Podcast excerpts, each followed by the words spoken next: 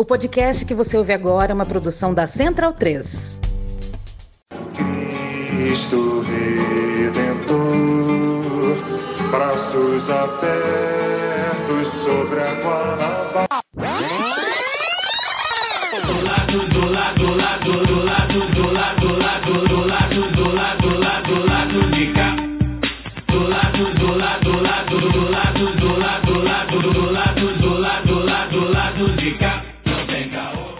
Momento, ouvintes da Central 3. Hoje é dia 23 de junho de 2022. Eu sou o Caio Belandi, direto do Sauí Estúdio, e este é o lado B do Rio, 238 Praça 15, Água Santa. Agora passeio, né, Daniel? Mudou, acabou o mergulhão. Chegando no seu feed, né? Antes de apresentar o nosso convidado especialíssimo novamente aqui, preciso passar alguns recadinhos aí urgentes. A questão dos anúncios do regime Bolsonaro que estão sendo veiculados aqui no lado B, é, a empresa do servidor já informou a gente que estão retirando os anúncios do ar e tal.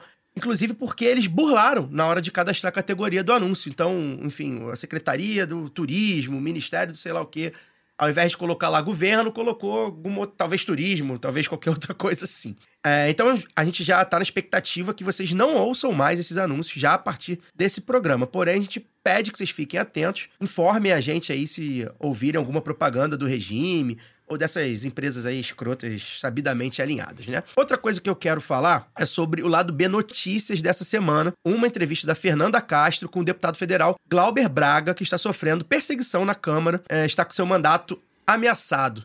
É, toda a força aí ao Glauber, tá? A gente tá atento, vamos tentar acompanhar o caso de perto. É, votei no Glauber em 2018, então eu espero que não tenha esse voto rasgado como foi meu voto em Dilma em 2014. Outro recadinho também, também teve o voto rasgado, digamos assim, foram os eleitores do vereador Renato Freitas, do PT de Curitiba. É um absurdo que fizeram com o Renato. É um homem negro, de esquerda, foi caçado num processo absurdo contra ele, capitaneado pelo que há de mais reaça na Câmara de Curitiba. Imagina. Que é o 85% da Câmara. 95. Pois é, a força aí pro pessoal de Curitiba. A gente espera que o Renato consiga reverter essa decisão na justiça. Ele tá tentando aí acionar os meios possíveis. Bem, hoje a gente recebe aqui no Saúl Estúdio o Marcelo Freixo, deputado federal do PSB, pré-candidato a governador do Rio de Janeiro. O Freixo está voltando aqui ao lado B, depois de um pouco mais de um ano da sua primeira participação. Foi em abril de 2021, ainda remoto, lá no auge do, do, do isolamento da pandemia. Antes da gente começar essa entrevista, é, cabe uma importante introdução, principalmente para os ouvintes que estejam chegando aqui e não conheçam bem o lado B, né? O lado B tem lado, sempre teve lado, se notabilizou nesses seis anos que a gente está fazendo podcast por fazer suas escolhas, embasar as suas escolhas e tornar públicas suas escolhas. Então, nós, principalmente nós três que estamos aqui, que votamos no Rio de Janeiro, a gente já decidiu nosso candidato a governador do Rio, desde já. E aí a gente preza pela transparência, é, pelo bom jornalismo, pela comunicação honesta com o nosso público. Declaramos aqui desde já também que, assim como estamos fechados com Lula, falamos isso já em outros programas, a gente está é, certo que a melhor coisa a ser feita nas urnas em outubro é votar em Marcelo Freixo. Então, dito isto, feito esse preâmbulo, é importante que a gente faça isso porque a entrevista ela passa a ser mais honesta e mais interessante para o público exatamente por sermos potenciais eleitores seus, Marcelo. É, então, é, a gente tem muita coisa para falar, muita coisa para perguntar, muita coisa para questionar sobre estratégia de campanha, sobre plano de governo, enfim. E eu vou começar é, dando boas-vindas a você no- novamente, né? Obrigado pela, pela participação. Na primeira vez eu não pude, não, não participei, não estava na mesa. É, as primeiras pesquisas, né, as principais, né, para governo do Rio, mostram que você e o Castro despontam aí como os dois principais candidatos. Muitas vezes até empatados tecnicamente. enfim. Na capital, é, tem uma tendência maior de votos para você, até por ser sua base eleitoral, onde você concorreu em duas campanhas bastante notáveis para a prefeitura do Rio. Por outro lado, há uma clara tendência também pró-Castro nas cidades do interior do estado, onde o atual governador vem derramando dinheiro em obras, ações municipais e atuando ao lado de políticos locais que têm muita força nessas regiões longe da capital. E aí a pergunta que eu te faço é o que você acha que precisa fazer para reverter esse retrato de hoje, né? Que seria assim, digamos, vitória na capital e derrota no interior. E esse retrato eleitoral historicamente significa perder a eleição. Isso aconteceu, por exemplo, com o Eduardo Paes em 2018. Qual a estratégia que sua pré-campanha vem adotando e que sua futura campanha adotará para te fazer mais conhecido, né? E, e principalmente menos rejeitado nessas regiões que a gente costuma desenhar assim, que tradicionalmente são mais conservadoras, né? É, enfim, como é que fazer o Freixo viável fora da capital? Bem-vindo, Freixo. Caio, obrigado pelo convite. Prazer imenso estar aqui com vocês, agora presencialmente. Eu gostei demais de ter participado no meio daquela pandemia, né? A gente já tinha um ano de pandemia e bombou a nossa conversa aqui. Explodiu para tudo quanto é lugar. Eu fui obrigado a ir num monte de podcast por culpa de vocês, mas foi um prazer imenso. Bom estar aqui. Obrigado, Fagner. Até o Ciro Gomes repercutiu a entrevista na época. Não sei se você chegou a ver, mas Não ele. sei se ele faria isso hoje, É, mas... hoje eu não sei, mas Na- naquela na época, o ele fez. PDT Na estava época. sediando, mas foi parte da conversa. É verdade. Mas é um prazer imenso estar aqui. Daniel, Luara, que está aqui também com a gente.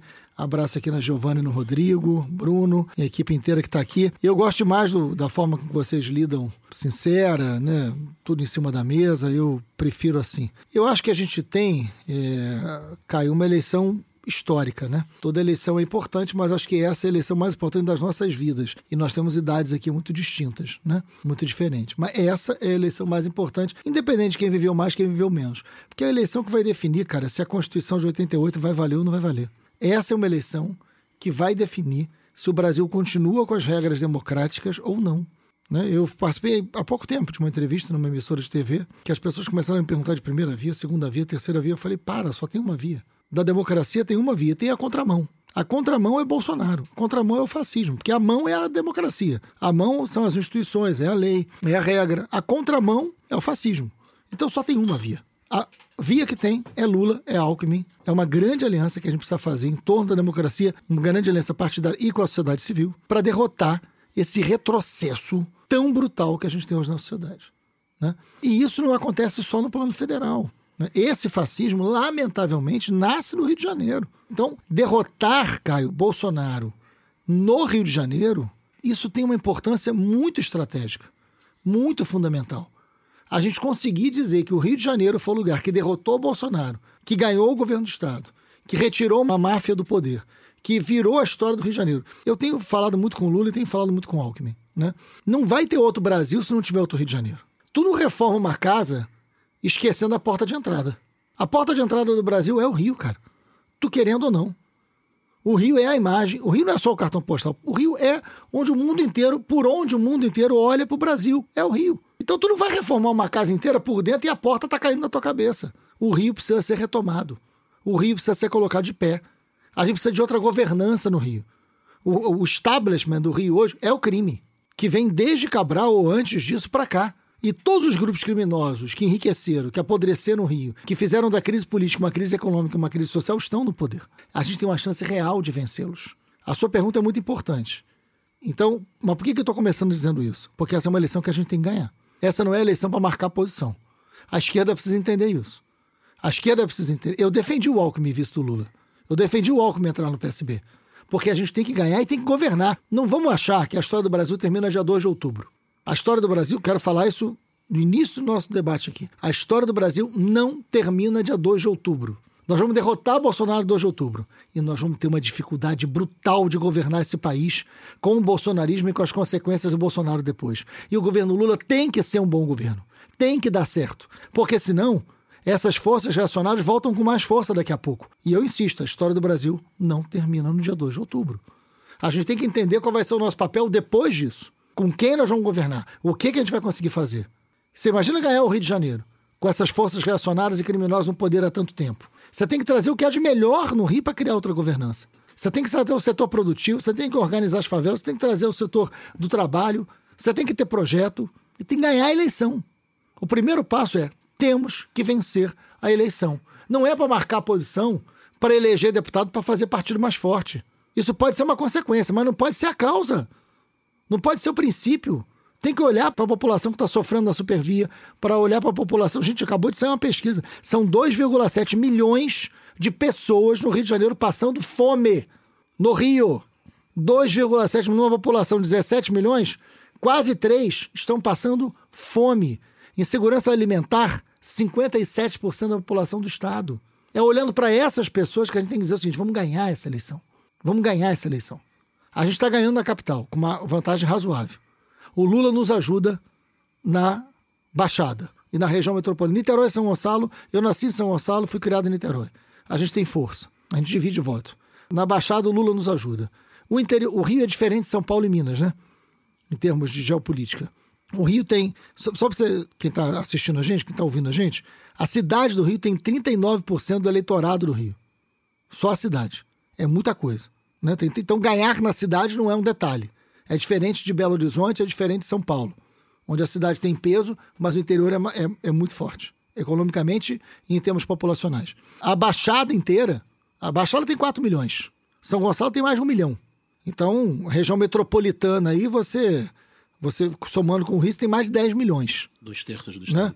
É, até um, enfim, então é, é muito, é muito forte a região metropolitana. O Lula nos ajuda nessa área. Então, assim, a gente tem uma chance real de vencer a eleição. Qual é a grande dificuldade da gente? Esse período pré-eleitoral. Porque a lei não entende que existe uma campanha na pré-campanha. Mas o governador está inaugurando obra. Tá aí pra campanha. Tudo quanto é lugar que você vai tem faixa, tem coisa do cara gastando dinheiro público inaugurando. Tá pegando Isso helicóptero. É, isso é campanha, pegando helicóptero. É, isso aí, até nisso ele é muito parecido com o Cabral. Acho que o destino também será. Mas o- então o que acontece? Isso é campanha que o cara tá fazendo. Aí nós só vamos usar o fundo eleitoral na campanha. Porque só pode usar na campanha. Se a gente fizer uma campanha de arrecadação na internet, só pode usar na campanha. E como é que eu, como é que eu concorro com o cara agora? Indo aqui, lado B, né? Indo para tudo quanto é lugar, conversa, mas é muito desigual. Nesta desigualdade, o cara não consegue ficar na nossa frente. Tá empatado. Porque tem um sentimento de mudança muito forte. Eu nunca fiz campanha eleitoral com tempo de televisão. Pô, eu fui pro segundo turno com o Crivella com oito, gente, sem sacanagem, oito segundos de televisão. Fala alguma coisa em oito segundos, acabou. Né? Não dá. Oito segundos, a gente foi pro segundo turno com o Crivella com oito segundos. E já tinha fake news, já tinha tudo isso. Eu sempre lembro disso para eu se arrepender bem do voto, né, no Crivella, para dar muita culpa no sentimento cristão. Mas, mas porra, é, a gente foi com oito segundos, cara. Entendeu? Agora a gente vai ter tempo, vai ter uns três minutos, porque fizemos uma aliança responsável com um programa. Com três minutos a gente pode responder às fake news, a gente pode falar de programa, a gente pode chamar o que há de melhor no Rio de Janeiro para dizer quem está com a gente, como é que a gente vai governar, que tem outra chance, que o Rio pode ser colocado de pé, que tem gente boa beça com a gente. Pode contar a minha história e ninguém sabe, cara. Ninguém sabe. Pô, meu, eu tive um pai que começou a trabalhar com oito anos como camelô, foi padeiro com 12, só sabia escrever o nome, sustentou três filhos. Tive um irmão assassinado pela milícia, comecei a trabalhar com 15 anos, nasci em São Gonçalo, vivi até os 40 na periferia, no Fonseca. Ninguém sabe, cara. A minha vida é igual a da imensa maioria do povo que, que sofre no dia a dia. Né? Fui 20 anos professor. A história da gente diz muito da gente. Nós somos a nossa história. Né? O que assina por mim não é a caneta, é a minha história. A gente vai poder falar isso, a gente vai poder contar isso, a gente vai ter uma chance real de trazer o Rio para um outro lugar. E com Lula, né? Que não é qualquer coisa. Reeleger Lula agora, com um projeto que é para derrotar o que significa o Bolsonaro e o bolsonarismo, isso é muito importante. Marcelo, é, pegando o gancho da, da sua resposta, é a pergunta sobre a, a política de alianças, né? Que é muito claro que não se ganha a eleição no Rio de Janeiro hoje só com a esquerda, né? Só com a união da esquerda. Você tem que nem, ampliar. hoje, nem, nem hoje, nem Exatamente. nunca. né? É, é necessário ampliar esse arco de, de aliança. E a gente tem visto uma série de nomes. A possibilidade do César Maia, agora no PSDB, de ser, ser convidado para ser o seu candidato a vice. É, pessoas que vêm notoriamente participando da, da, da feitura do programa, né, da- do- contribuindo para a campanha. O Raul Jungmann, que foi, foi ministro da Segurança Pública do, do Michel Temer. Apareceu no jornal Notinha do Marcelo Trindade, não sei se, se- é verdade, que eu, foi candidato, também. foi candidato do Partido Novo, saiu do Partido Novo em 2019, mas é uma pessoa com orientação liberal, sabidamente, né? Só olhar as redes Mas saiu do dele. novo já é um bom, já é um bom Sim, caminho. sim. Eu, eu até fui conferir, porque saiu, que foi candidato. Eu fui ver se ele tinha saído, ele saiu ainda em 2019, inclusive em protesto à, à permanência do Salles, né? No, no partido. Mas é uma pessoa de convicções é, liberais, de diminuição do Estado. Então a pergunta é: tem que ter aliança para vencer. Precisamos vencer. E tem que ter aliança para governar. Que a gente precisa ter diálogo com o empresariado, diálogo com a LERJ e com a sociedade civil. Mas vencemos. Aqui, aqui do ladinho, no Palácio Guanabara, Marcelo Freixo tomou posse dia 1 de janeiro de 2023. Qual seria o Fazer papel... um lado B lá no palácio, outro, só atravessar a rua. A- Atravessamos a rua. É, qual o papel das, dessas alianças à centro-direita, digamos assim, num, num futuro governo? E até onde eles vão? Porque, tipo, é, a gente precisa mudar muita coisa no Rio de Janeiro radicalmente, se é para enfrentar o crime, muitas coisas, muitas mudanças terão que ser radicais. Como promover essas mudanças radicais aliados a quem sempre apoiou o poder no Rio de Janeiro? Essa pergunta é ótima. Primeiro, assim, eu acho que a gente precisa reunir um campo democrático para governar, não é só para ganhar a eleição. A situação no Rio ela é muito dramática, talvez mais do que no Brasil inteiro. O Brasil tem 11% de desemprego, o Rio 14%. O Rio perdeu 700 mil empregos em cinco anos. O crime no Rio domina, só um, um- dado, 80% da venda de botijão de gás ou é tráfico ou é milícia que vende. Isso é Rio. O Rio tem cinco governadores presos. E esse forte concorrente a continuar né, a tradição. Então, o que, que a gente está vivendo no Rio de Janeiro é muito dramático. O debate no Rio não é se vai ter Estado máximo ou Estado mínimo. O Estado tem que ser eficiente. Tem que gerar emprego, gerar renda, ter uma política de segurança, enfrentar o crime, ter uma política pedagógica que resgate os alunos que nós perdemos na pandemia, ter uma política de saúde que garanta leito, garanta o mínimo de transparência na fila do CIGEG. Então a gente tem coisa concreta a fazer. Isso é Estado eficiente. Não é um debate entre Estado mínimo e Estado máximo. Cara, eu tenho conversado com todos os setores. Primeiro que eu consegui reunir toda a esquerda, tirando o PDT, a quem tenho muito respeito, tirando o PDT, toda a esquerda está com a gente nesse projeto. Nunca esteve junto em nenhum projeto. Nunca. A esquerda nunca esteve junto no Rio de Janeiro em nenhum projeto. Está junto nesse. Né? Eu estou dizendo aqui que o PDT não está e eu considero o PDT um partido dentro da esquerda. Se quiserem vir, tem convite. Né? É, de uma coisa fique certa, amor, a porta vai estar sempre aberta. Tô quase cantando Fagner para eles. Mas é, isso isso tá lá. Agora, não é só com a esquerda, como você mesmo disse. A gente tem que discutir com esse centro. E esse centro é liberal. Esse centro tem uma opinião em alguns lugares que vai divergir do nosso. Mas para o que a gente tem que fazer no Rio, a divergência é mínima, cara. A divergência é mínima. Vamos lá, vamos unificar a ação das polícias. Vamos trabalhar com inteligência na polícia. Vamos usar tecnologia na segurança pública. Qual a divergência que eu tenho com eles? Nenhuma. Zero. Vamos gerar uma política de renda e vamos gerar uma política de emprego. Qual a divergência que tem com eles? Nenhuma.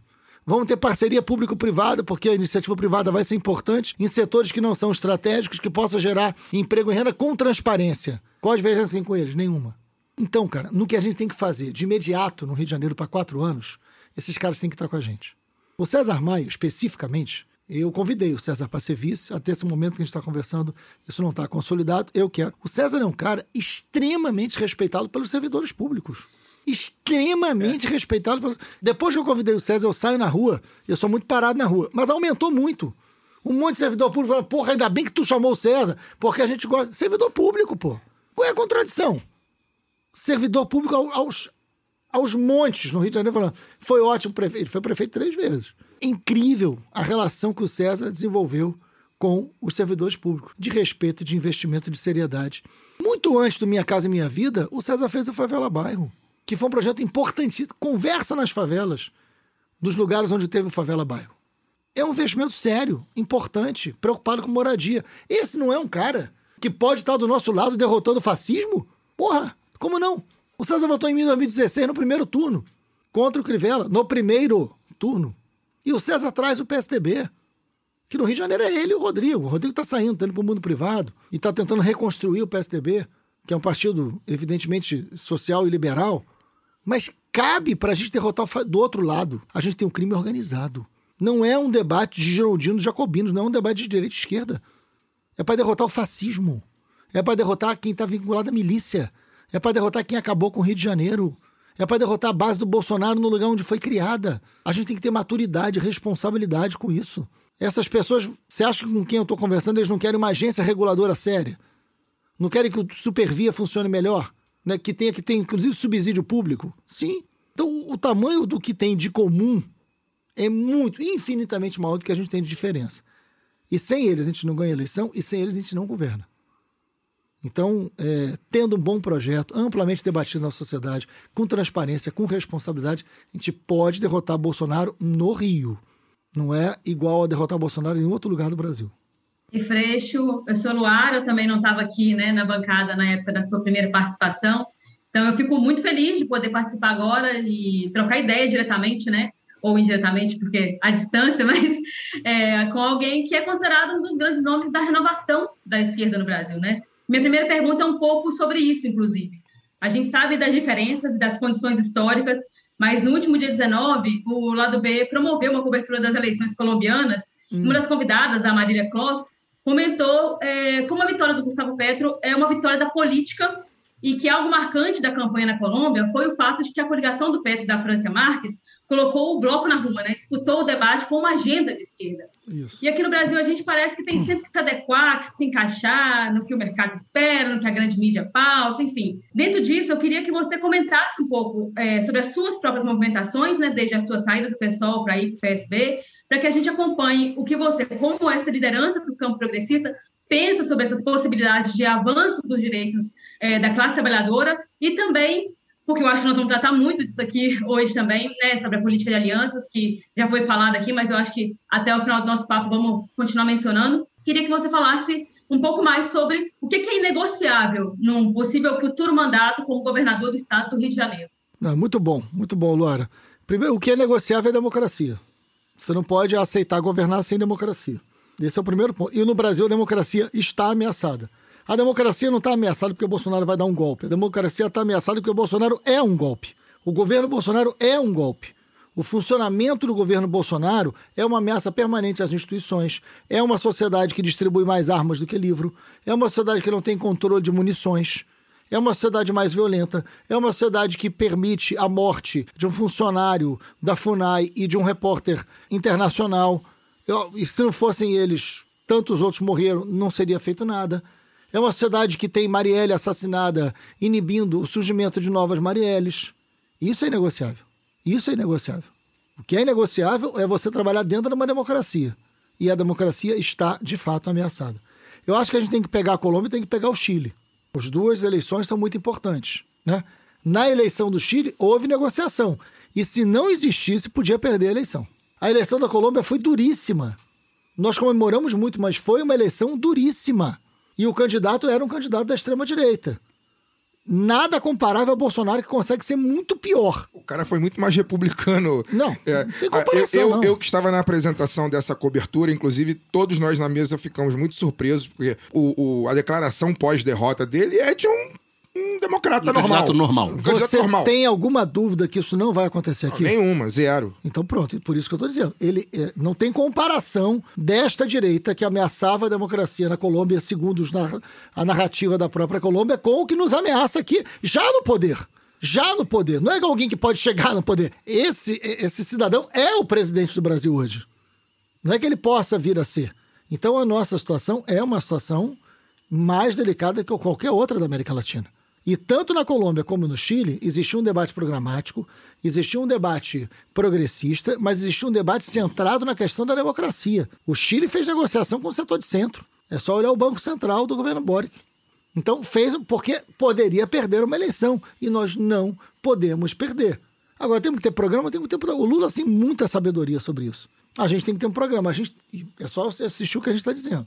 No Rio de Janeiro, nós vamos fazer um programa de educação que é um programa transformador. Nós vamos atrás de tudo quanto é aluno que a gente perdeu na pandemia. A gente quer fazer um consórcio de educação chamando todos os prefeitos e dizendo o seguinte: aluno da idade certa na série certa. Para que eu possa ter um ensino médio que seja transformador, mas eu não tenho um ensino médio já completamente estragado pelo que não aconteceu nos municípios. Eu fui professor por 20 anos. Eu virar professor foi um sonho da minha vida. Né? Foi um sonho. Comecei a trabalhar com 15, nunca imaginei que fosse conseguir ser professor e consegui. Então, eu sei o que a educação pode fazer. E ela será a grande, o grande instrumento de mudança. Eu ia falar arma, mas não dá para falar isso. O grande instrumento de mudança na sociedade do Rio de Janeiro. A gente tem hoje só 64% dos jovens de 19 anos no ensino médio do Rio. É muito pouco para um lugar como o Rio de Janeiro. Isso tem a ver com os municípios. Vamos fazer um consórcio de educação. Isso é um projeto absolutamente democrático e progressista. Eu estou indo daqui a pouco para o México para estudar um projeto que está dando certo no México, que é baseado na Colômbia, em Medellín, Bogotá, que eu já visitei, que é como é que você enfrenta a violência nos territórios, que é um grande problema do Rio de Janeiro. Matança não é segurança. Isso já me diferencia completamente do Cláudio Castro. Nós vamos entrar no território com investimento social profundo. O, o lugar da favela não é um lugar onde você ou tem arma, ou tem polícia, ou tem violência policial, ou tem conflito, ou tem morte. Não. Nós vamos conseguir fazer com que tenha um lugar. Nós vamos pegar um CIEP que está abandonado, nós vamos pegar um prédio público, nós vamos colocar ali assistência, assistência psicológica, esporte, lazer, explicadora, trabalho pedagógico. Vai ter alguma coisa forte acontecendo ali com a presença do Estado, onde a gente possa ter uma recuperação do conteúdo das escolas, onde a gente possa ter uma recuperação de capacidade de aprendizagem daqueles jovens e a gente possa estar oferecendo alternativa àquela juventude, disputando esses, esses jovens. Fazer isso é disputar um sentido de Rio de Janeiro. Esse é o nosso projeto. E tem muito mais gente do que cabe na esquerda disposta a fazer isso, entendendo que esse é o investimento necessário. Eu acho que é isso, é a gente conseguir é, entender qual é o nosso papel diante desse momento. Marcelo, de novo dizendo que é um prazer ter você aqui. Minha pergunta não é exatamente o que eu vou falar para você agora, mas eu quero pegar um gancho em cima do que você a sua última resposta para Luara. Porque quando você fala sobre Medellín e Bogotá, é óbvio, e eu não vou comparar você com Sérgio Cabral, nunca. Né? Por porque, eu, favor. porque eu conheço sua trajetória de muito tempo, eu já fiz campanha como cidadão para você em 2016 e etc e tal, e 2012 também. Mas o, é porque eu trabalhei no PAC, no PAC alemão, especificamente, durante cinco anos. E naquela época, antes da, da UPP, é, muito já se falava sobre Medellín, Bogotá, É e, que, e que a UPP e que o, o projeto de urbanização das favelas seguia esse modelo. Esse modelo deu, deu errado até o momento. Os Rio- teleféricos, Rio- né, no- é, também no Rio. O teleférico foi baseado nisso, mas, é, mas n- enfim. no Rio deu errado. Aí eu ouço você falar isso agora. Que tipo de nova experiência é essa que você pretende adequar à realidade do Rio, visitando Medellín e Bo- Bogotá hoje? Porque eu lembro que a minha crítica, e é uma crítica pessoal que eu fazia ao projeto do PAC, era de que eu achava que naquela época existia uma deficiência democrática naquilo que estava sendo feito nas comunidades. As comunidades não foram ouvidas, né? Eu tenho certeza absoluta que teleférico, por exemplo, não era a prioridade daquelas comunidades. E, no entanto, foi o que foi feito e agora deu errado. Então, esse é um comentário que eu quero que você, de repente, comece sua, sua resposta para mim falando sobre isso. Mas, o, mas a minha pergunta real era sobre outro assunto, que eu também não quero deixar de aproveitar de falar, que é, é um outro tema que a gente ainda não falou aqui, mas que faz parte, obviamente, do seu programa de governo, que é meio ambiente. Você falou mais ou menos aí, ao já citar Dom Phillips e Bruno Pereira, e citar a FUNAI, enfim, citar essas coisas todas. A gente tem.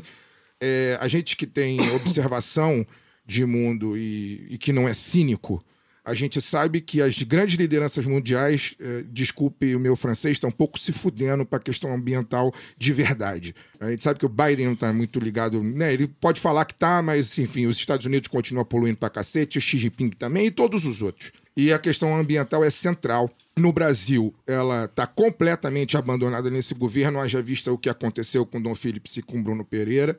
Eu sou, eu trabalho na área ambiental como jornalista, mas na área ambiental, então esse tema é muito caro para mim e eu queria saber o que dentro daquilo que te compete como governador do estado, o que está sendo construído da sua campanha nessa área para o estado do Rio de Janeiro e quem está com você construindo esse programa. Maravilha, obrigado. Vamos lá. Olha, eu fui a Medellín e Bogotá em 2015. Não, não fui agora, fui em 2015. É, se o teleférico do Alemão, que não sei se vocês lembram, mas teve uma passeata dos moradores da Rocinha dizendo: teleférico aqui não, a gente quer saneamento básico. Não teve teleférico nem saneamento. Isso é verdade. Mas eu, houve uma manifestação organizada e eu acompanhei de pé 2013. Saiu a passarela só. É, né? Mas, mas enfim, eu lembro bem do debate do teleférico. Mas vamos lá.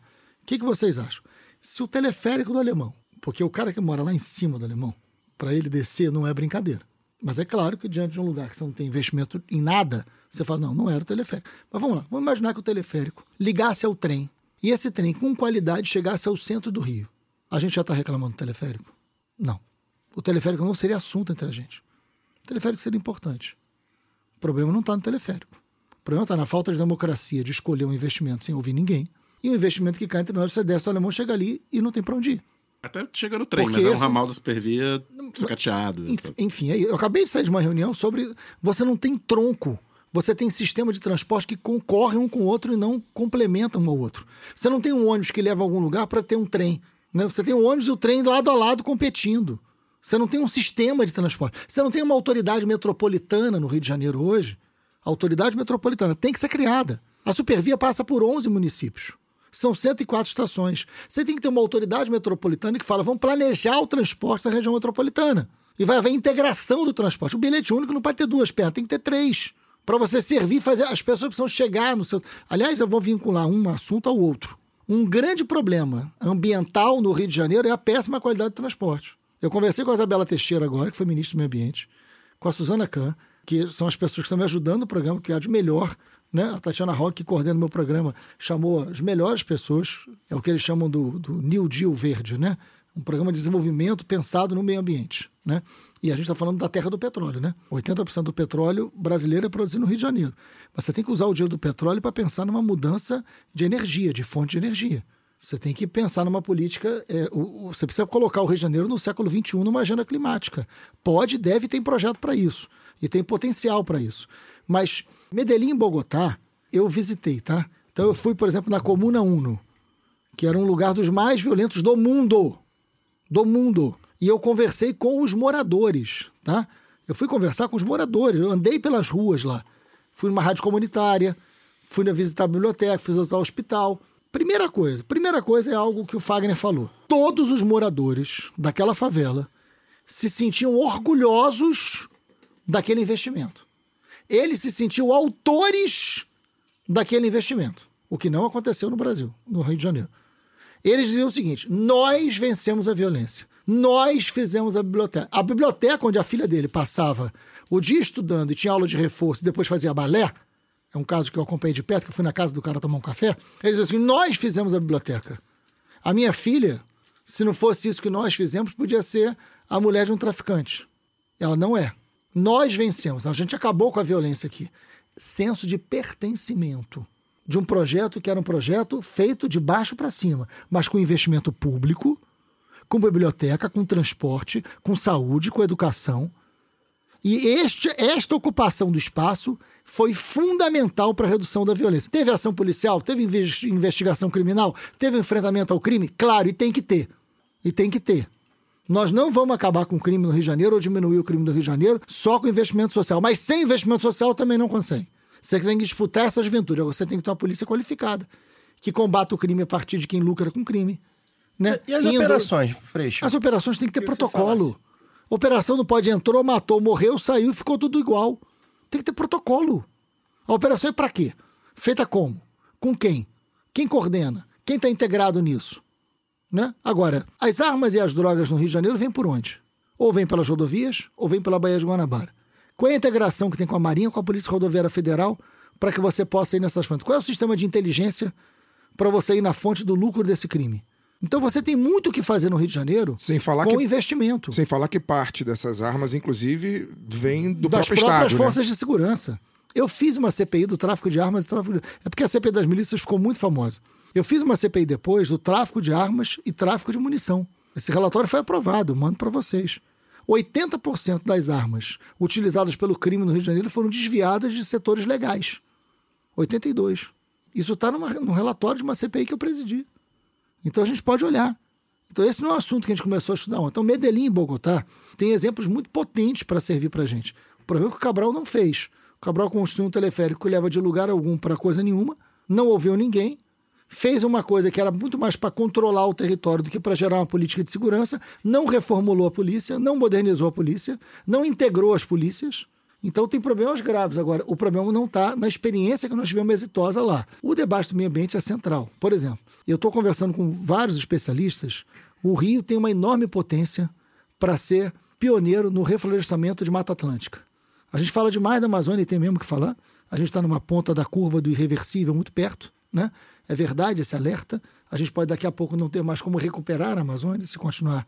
Né? É por isso que o governo Bolsonaro não é um governo que se sustenta mais quatro anos. Por exemplo, não teremos mais a Amazônia com mais quatro anos de Bolsonaro. Além de não termos mais um monte de coisa, né? mas não teremos a Amazônia. Né? No Rio, você pode ter um grande projeto de reflorestamento de Mata Atlântica, o que gera emprego, o que gera renda, o que gera recuperação territorial. O que é bom, inclusive, para o fazendeiro e coloca o Rio numa agenda climática do século XXI, o que pode trazer comércio com Noruega, com Alemanha, diretamente com o Rio de Janeiro, o que traz recursos, O Rio de Janeiro tem na Baía de Guanabara o seu grande desafio. Se você consegue, e tem caminhos para isso, despoluir a Baía de Guanabara, você tem outro Rio de Janeiro. Você tem outro Rio de Janeiro. Você tem uma economia no entorno da Baía de Guanabara. Não estou falando só da pesca, eu estou falando de turismo, eu estou falando da questão imobiliária, eu estou falando do transporte aquaviário, eu estou falando de uma série de redes econômicas que trazem o Rio para um outro modelo de desenvolvimento. Então, o meio ambiente não é só um debate de preservação, o que já seria importante. Ele é um debate de desenvolvimento, de modelo de desenvolvimento. E é isso que a gente está trazendo para o Rio nesse momento. Peço licença para dar uma pausa no programa e passar os nossos recadinhos. Apoie o Lado B na Aurelo, a primeira e única plataforma que remunera os podcasters a cada play. Faixas de apoio a partir de R$ 2,00 com direito a conteúdo exclusivo e participação em sorteios. Se você já é apoiador pelo Padrinho ou pelo PicPay, considere migrar para Orelo. Por enquanto, só aceita cartão de crédito. Quem quiser colaborar com a gente sem aquela regularidade mensal, pode fazer o pix para lá do do Rio, yahoo.com. O sorteio para apoiadores do lado B é um oferecimento da Camisa Crítica. Ouvinte também tem 10% de desconto no cupom Lado B no site camisacritica.com. Compre a camiseta do lado B em zetanossa.com.br. Você também tem 15% de desconto nas compras em todo o site com o cupom Lado B15. Ouvinte Lado B tem 10% de desconto com o cupom Lado B investeesquerda.com.br. Aprenda inglês, espanhol e francês na WeCreate, a escola de idiomas parceira do Lado B. Acesse www.wecreateidiomas.com. Sigam também nossos parceiros nas redes sociais. Obrigado pela atenção e voltamos ao programa. Marcelo, você citou transporte na, na sua resposta. A maior parte da população do, do estado depende de transporte que é regulado pelo governo do estado, né? É, trens e metrô, nas zonas, zonas norte e oeste da capital e Baixada, e ônibus intermunicipais, transportando também da Baixada, Niterói e São Gonçalo para a capital, e a- as barcas atravessando a Baía de Guanabara. O trem é uma vergonha. Todo dia, tá nos jornais que atrasos CPI tá seguidos, aí. tá tendo CPI, É. é, tá um caos é, diário os trens da Supervia. O metrô é o metrô mais caro do Brasil, né? 6,50 a passagem, para quem não é do Rio de Janeiro, e com quase nenhuma integração. Tem uma integração ou outra, mas. Eu moro aqui em. Laranjeiras, se eu quiser pegar o metrô no Largo do Machado, eu gasto 10 reais, né? Que é a passagem do ônibus mais o, o metrô. As barcas transportam hoje um terço do que já transportaram. Até os anos. Bem menos, sabia? Bem menos, é, tá em torno de Trans- 40 mil. Chegou a, Transportava 110. é, 110 nos anos 90, chegou a 140 no- nos é, anos 80, eu e, cheguei a e ver. hoje, e hoje transporta 30 e poucos. Exatamente. E da concessão, na, na própria concessão feita ainda no governo Marcelo Alencar, em 1997, foram concedidas as linhas existentes, né, para Paquetá, para Niterói, para a Ilha do Governador, tinha a previsão de várias linhas, né, de ligar Fundão, de ligar é, outros pontos na Ilha do Governador, de ligar São Gonçalo. Caxias. São Gonçalo, acho que Magé, que é Magé, Magé, Magé. o Porto de Mauá lá. É, guia de Pacobaíba, acho, acho que é. E nada disso aconteceu. Nesses últimos 25 anos, a gente continuou com as mesmas linhas O que tinha. Falecido, falecido em vida, Pezão, chegou a ameaçar, dizer que ia Não, "Ah, é factoide, fazer". tudo factoide, Não tudo factoide. E os ônibus intermunicipais são caríssimos, né? Uma, uma tarifa Uhum. da Baixada pro centro do Rio é mais de 10 reais, às vezes. Caríssimos e absurdamente perigosos. O número, Caríssimos. o número de assaltos, por exemplo. Irregular também. Irregulares. é- é bizarro, é Exatamente. bizarro. Quem, quem já precisou pegar um ônibus pra Miguel Couto, pra Belfor Roxo, Tá aí. Vila de Cava, sabe? Maricá, do que, cara. que eu tô o Rio, falando. Não, o- o- quase o- não tem Do pra Maricá. Rio pra Maricá. Tô falando questão de segurança mesmo. Do Rio pra Maricá é absurdo o número de relatos Tá, de pessoas também. que são assaltadas no- nesse trajeto. Todo mundo Nos aqui tem ônibus. experiência É de te- tentar se movimentar pela região metropolitana sem gastar 150 reais de Uber ou ter um carro. Então. Você sabe que eu só fui assaltado, assaltado, assaltado três vezes na minha vida, as três dentro de ônibus. Pois é. Então a própria experiência do deputado já, Eu já só fui mostra assaltado isso. três vezes, as três dentro de ônibus. Então, e é um transporte totalmente privatizado, né? É, São Paulo está começando a privatizar suas primeiras linhas do CPTM agora. Já depois de 30 anos de PSDB, eles estão privatizando as primeiras linhas. Tem uma linha do metrô concedido, se eu não me engano, no Rio. Todo o transporte é privatizado, desde o, o que é concedido pelo Estado, desde os anos 90. E a gente está vendo aí o, a prefeitura tentando recuperar o BRT, criou uma empresa de mobilidade, né? Que era uma proposta do candidato Marcelo Freixo de 2016, que na época foi ridicularizada, pipipi, popopô, Exatamente. criar mais estatal. Então, qual, dentro do seu programa, o que, que você propõe? Ridicularizado pela mídia. Pela mídia, de pela passagem. mídia. não foi só pelos rivais, não. Exatamente, Pela mídia. É. É, o que, que você propõe? E a gente estava certo, a bilhetagem tem que estar com o poder público. Sim. Que é o que o, É só isso. o Que é o que Eduardo o Paes Eduardo está agora está fazendo. convencido. O socialista Eduardo Paz. O que o programa, seu programa prevê para área, para essa área tão importante do transporte público, feito todo esse, esse enorme preâmbulo que eu fiz aqui? Não, mas você já me economizou um monte de coisa aqui. É, eu acho que o transporte hoje ele é um desafio ambiental, ele é um desafio de desenvolvimento, ele é um, é um desafio do acesso à cidade, do acesso a- ao trabalho. Você não pode, cara, ter um morador de Santa Cruz, ter um morador de Campo Grande levando duas horas para chegar no centro. Teve um relato. Eu fui em Campo Grande, Bangu, tem algumas semanas lá. E como é que é o nome daquele quiosque que a gente parou lá, que é famoso na internet, que a gente fez vídeo? Só para descontrair. Porra, esqueci, cara. É, eu fiz um vídeo lá, negócio do quiosque. Quem é que. O. Eu vi um prato, o Pratinha fazendo, É isso, que era é um, um quiosque, eu não lembro. É, porque tem um, tem um áudio, Tem tem, dois- um dois áudio na internet que é uma, uma moça chamando o cara pra sair num shopping e o cara, não, vamos no quiosque de não sei o que lá. Eu esqueci agora, rapaz. Mas é maravilhoso. A gente foi lá e eu fui lá, fiquei ali conversando com, com os moradores. Pra ter um relato de uma moça que chegou pra mim e falou assim: Eu não aguento mais perder o sapato. Eu falei, mas como assim perder o sapato? Ela falou: Eu já cheguei três vezes no meu trabalho só com o pé calçado. O outro ficou no meio do trem. Porque é tão cheio que para sair, se o sapato sair do seu pé, você não, não pega. Já era. Né? Você não pega. Então ela falou, três vezes eu cheguei com um pé só. Na terceira, eu fiquei escondendo porque o cara ia achar que eu tava de sacanagem. Querendo ganhar mais um calçado. Porque na primeira o cara me deu um tênis, na segunda o cara me deu um tênis, falou assim, pô, deu certo, eu vou de novo. Pra ganhar, eu fiquei escondendo. Porque eu perdi três vezes um pé na hora de sair do trem. Isso não dá. Quando você vai debater meio ambiente, qualidade de vida, você está falando sobre isso. O que, que eu acho que a gente tem que pensar? Primeiro, você precisa ter um plano urbanístico de mobilidade. O Rio não tem. Você tem que ter uma autoridade metropolitana capaz de resolver o debate sobre o sistema de transporte na metrópole. Boa parte das linhas intermunicipais poderiam e deveriam ser só municipais para alimentar um tronco de onde você levar. Ou seja, o sistema de transporte deveria ser complementar. A van não pode concorrer com o trem concorrer com o ônibus indo todos para o mesmo lugar. A política do bilhete único tem que ser uma política de integração, que faça você pagar menos, mas você sair de um lugar onde você possa. ou, ah, aqui é ônibus, aqui é van, né? Então, para você ir para um sistema de massa, o que tem que chegar no centro do Rio é transporte de massa. Não é transporte individual. E não é transporte que não é de massa. Ônibus não é transporte de massa. É, a imensa maioria das linhas de ônibus tem que ser municipal, para alimentar um tronco de um plano diretor de mobilidade. Nós temos que ter um plano diretor de mobilidade que possa integrar. Você sabe que com o fim do mergulhão, a gente eu acho que era antes, né? A gente estava aqui falando do mergulhão. Com o fim do mergulhão, a barca perdeu 50% da população, 50% dos seus Hoje usuários. você desce na barca, você tem que andar até a Graça Aranha pra conseguir um ônibus pra Zona Sul. Sabe o que que ou até o acontece? outro lado da Rio Branco Você não, vai, você não pega mais a barca. Você não pega- o fim do mergulhão, e eu não estou aqui dizendo se tinha ou não que terminar, mas o fim do mergulhão acabou com a barca. É, o problema não é o mergulhão, o problema é o ponto de ônibus que foi Que era pra o ponto de Graça claro, Aranha. porque você não tem um metrô que vai até a Praça 15. Porque se E você tivesse um metrô. E o VLT não vai. E não tem capacidade para mas não tem a transportar. capacidade. É, não é compatível. Isso tudo é o quê? Falta de planejamento. Primeiro, a gente tem ótimas cabeças capazes de elaborarem um plano. O Rio de Janeiro é um dos menores estados em termos de território, né? São 90, eu dou graças a Deus em relação a isso. Porque quando eu olho meus amigos candidatos Minas na Gerais. Bahia, em Minas, os caras têm que rodar 800 É o, municípios. é o Eu fico terceiro cansa- menor estado. eu fico, é, exatamente, eu fico cansado só de ouvir. Né? O cara fala, pô, rodei 15 municípios esse final de semana. Você fica olhando assim, né? é isso. Falei com o Reginaldo outro dia, ele, pô, Minas são 800 municípios, mais de 800. 856, eu acho. Imagina, você precisa de três eleições. 153. 53. Aqui é. É, não tem é precisão. Mesmo, é. Aqui não tem precisão.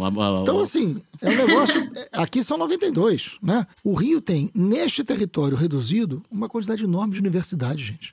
Você tem a Universidade Federal do Rio de Janeiro, você tem a Universidade Rural, você tem a Unirio, você tem a UERJ, você tem a UESO, que agora é o UERJ, você tem a UENF.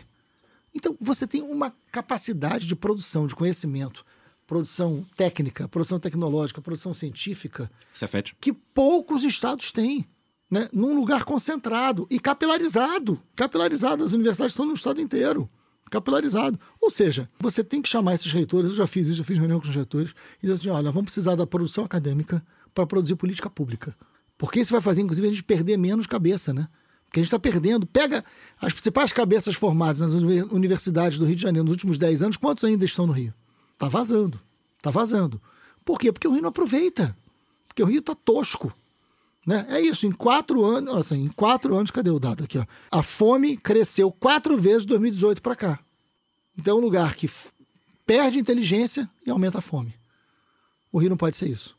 O Rio não pode ser um lugar que o que aumenta é a fome e não a nossa capacidade de usar a produção de inteligência que a gente faz aqui dentro. Ter um plano diretor de mobilidade com autoridade metropolitana, você não vai resolver o problema do transporte só no Rio de Janeiro. Como você não vai resolver a saúde? Você tem que ter um consórcio da saúde, onde você consiga ter o atendimento primário nos municípios mais pobres, para não superlotar os hospitais e não criar um problema na fila do SISREG. Você tem que ter o governo do estado como regulador dos leitos dos hospitais federais, estaduais e municipais, que possa ser o organizador dessa oferta. Você tem que ter um consórcio de saúde. O cara não morre no município ABC, o cara morre. O cara fica doente. O Rio é campeão de tuberculose. Tu- Vocês sabiam? O Rio é campeão de tuberculose. A Rocinha, a A Rocinha é um é um dos dos principais principais no, no Brasil. É, inclusive. muito íngreme, é úmido, Falta de o ventilação. sol não bate, É. falta de ventilação nas construções. O Rio é campeão de tuberculose. O Rio foi o lugar que mais morreu gente por Covid proporcional à população. Então você não pode ter um lugar com a capacidade de produzir petróleo, com a riqueza que tem, com a capacidade cultural que tem, com a quantidade de universidades que tem e com o serviço público tão precário, com a política pública tão precária. Isso vale para o transporte, vale para uma série de coisas. Agora, é necessário um plano de integração. O metrô tem que estar integrado com ônibus, tem que estar integrado com, com a supervia, tem que estar integrado com barca, tem que estar integrado com van, para que você, primeiro, utilize o menos possível carro. Ouviu, né, Tricolor? Usar o menos Eu só ando de possível... metrô, Marcelo, olha. Usar, usar o menos possível o carro. E quando anda de carro é porque o transporte é uma bosta, você precisa do carro. Tem que usar Você mora no Engenho da Rainha. Mas, gente, isso funciona em vários lugares. Funciona em vários lugares do mundo. O que, que a gente tem que fazer aqui? O, o metrô, por exemplo, que, que, que tá caro, mas não tem, não tem como comparar o metrô com o Supervia, né? A linha 2 do metrô, se você fizer uma, uma, um puxado e uma obra que possa chegar até a Praça 15, você reduz os intervalos. Eu me reuni com a direção do metrô. Eu estou conversando com todo mundo. Você, a grande obra que você tem que fazer no metrô, tem o debate da linha 3, que é super importante, mas se você mexe na linha 2, eu não vou nem falar da estação da Gávea, porque aí é piada. Mas se você mexer na linha 2 e trazer até a Praça 15 e fazer uma ligação, você reduz. A plataforma da linha 2 da Carioca tá pronta. Exato, já tem os dois níveis, né? Tem que fazer coisa ali ainda, mas já tem os dois níveis. Você reduz substancialmente o intervalo dos trens, o que já melhora demais a qualidade do acesso e da chegada. Então, assim, tem coisa para fazer que é. Claro que a gente vai precisar. Transporte é caro. Vai precisar do governo federal.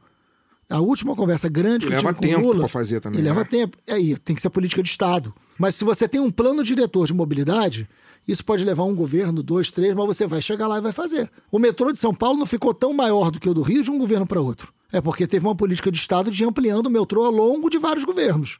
Aqui não. Aqui a gente conseguiu destruir os CIEPs, né? Porque era coisa do Brizola e não pôde ter continuidade com o Moreira. Esta lógica tacanha, criminosa da política do Rio, é que a gente precisa de uma outra governança. Perfeito.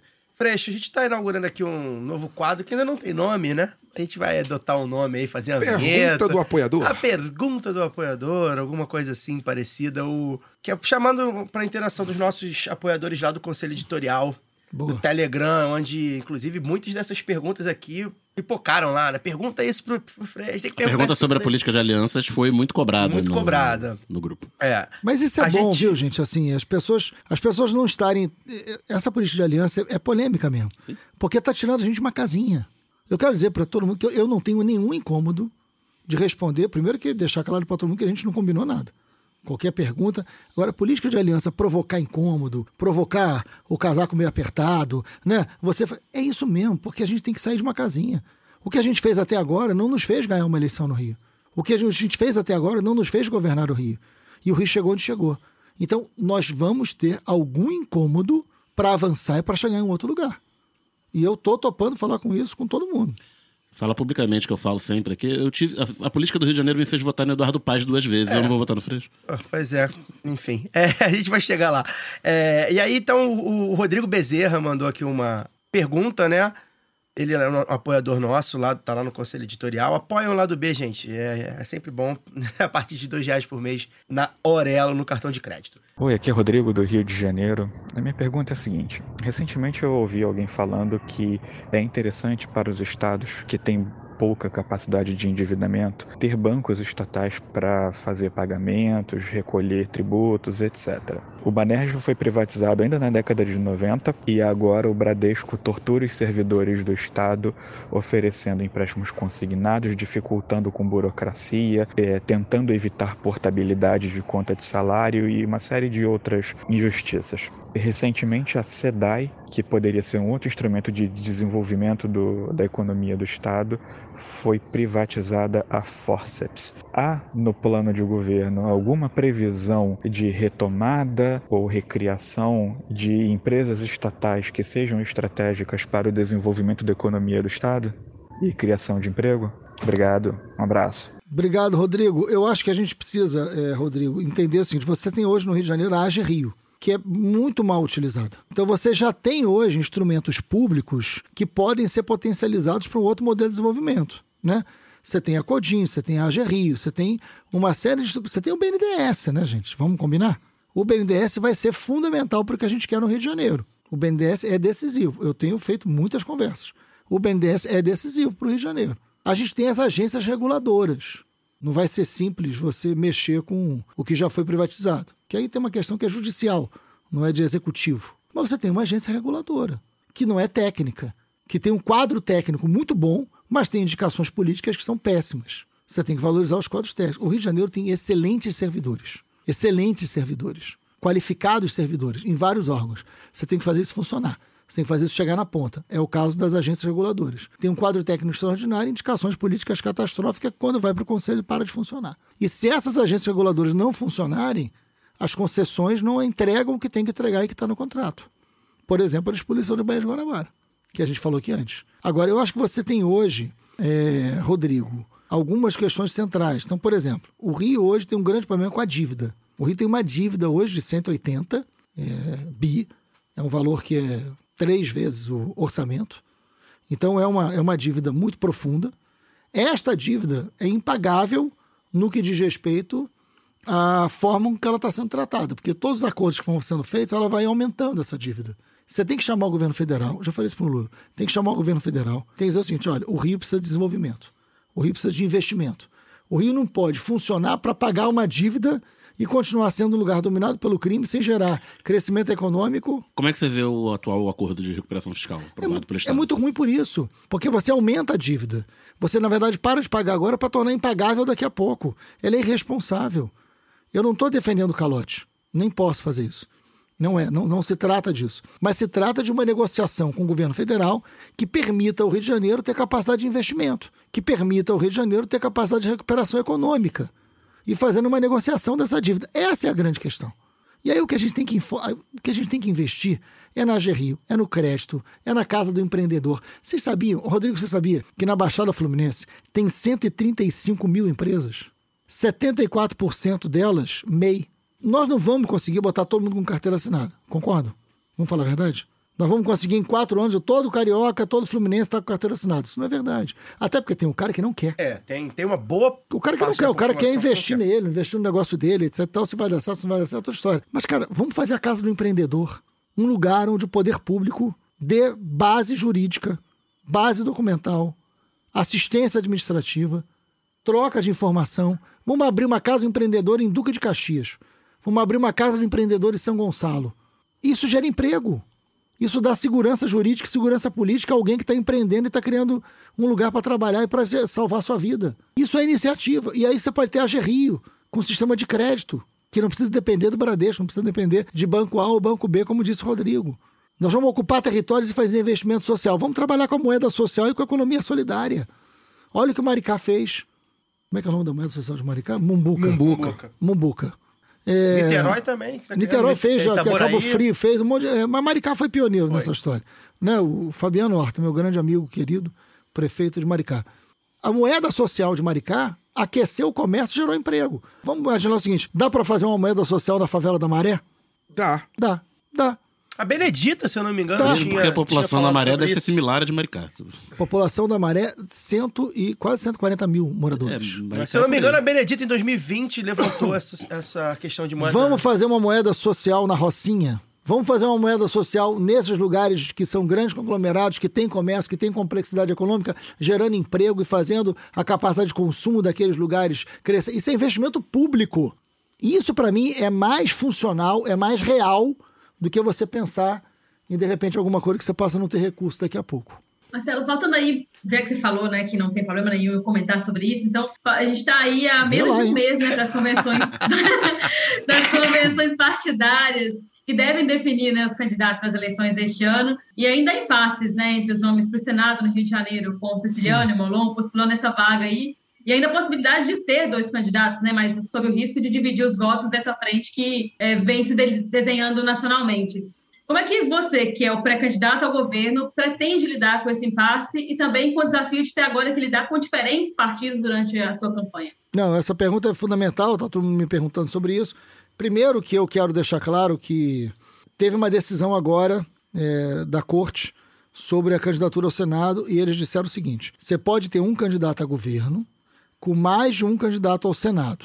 De, enfim, não vou comentar a decisão judicial, mas é, eleição para o Senado é eleição majoritária, né, gente? E a majoritária é sem segundo turno. É majoritária sem segundo Esse é, turno. o- esse é o problema. Então, o que, que acontece? Desde que esse governo é, não tenha uma candidatura do Senado na coligação.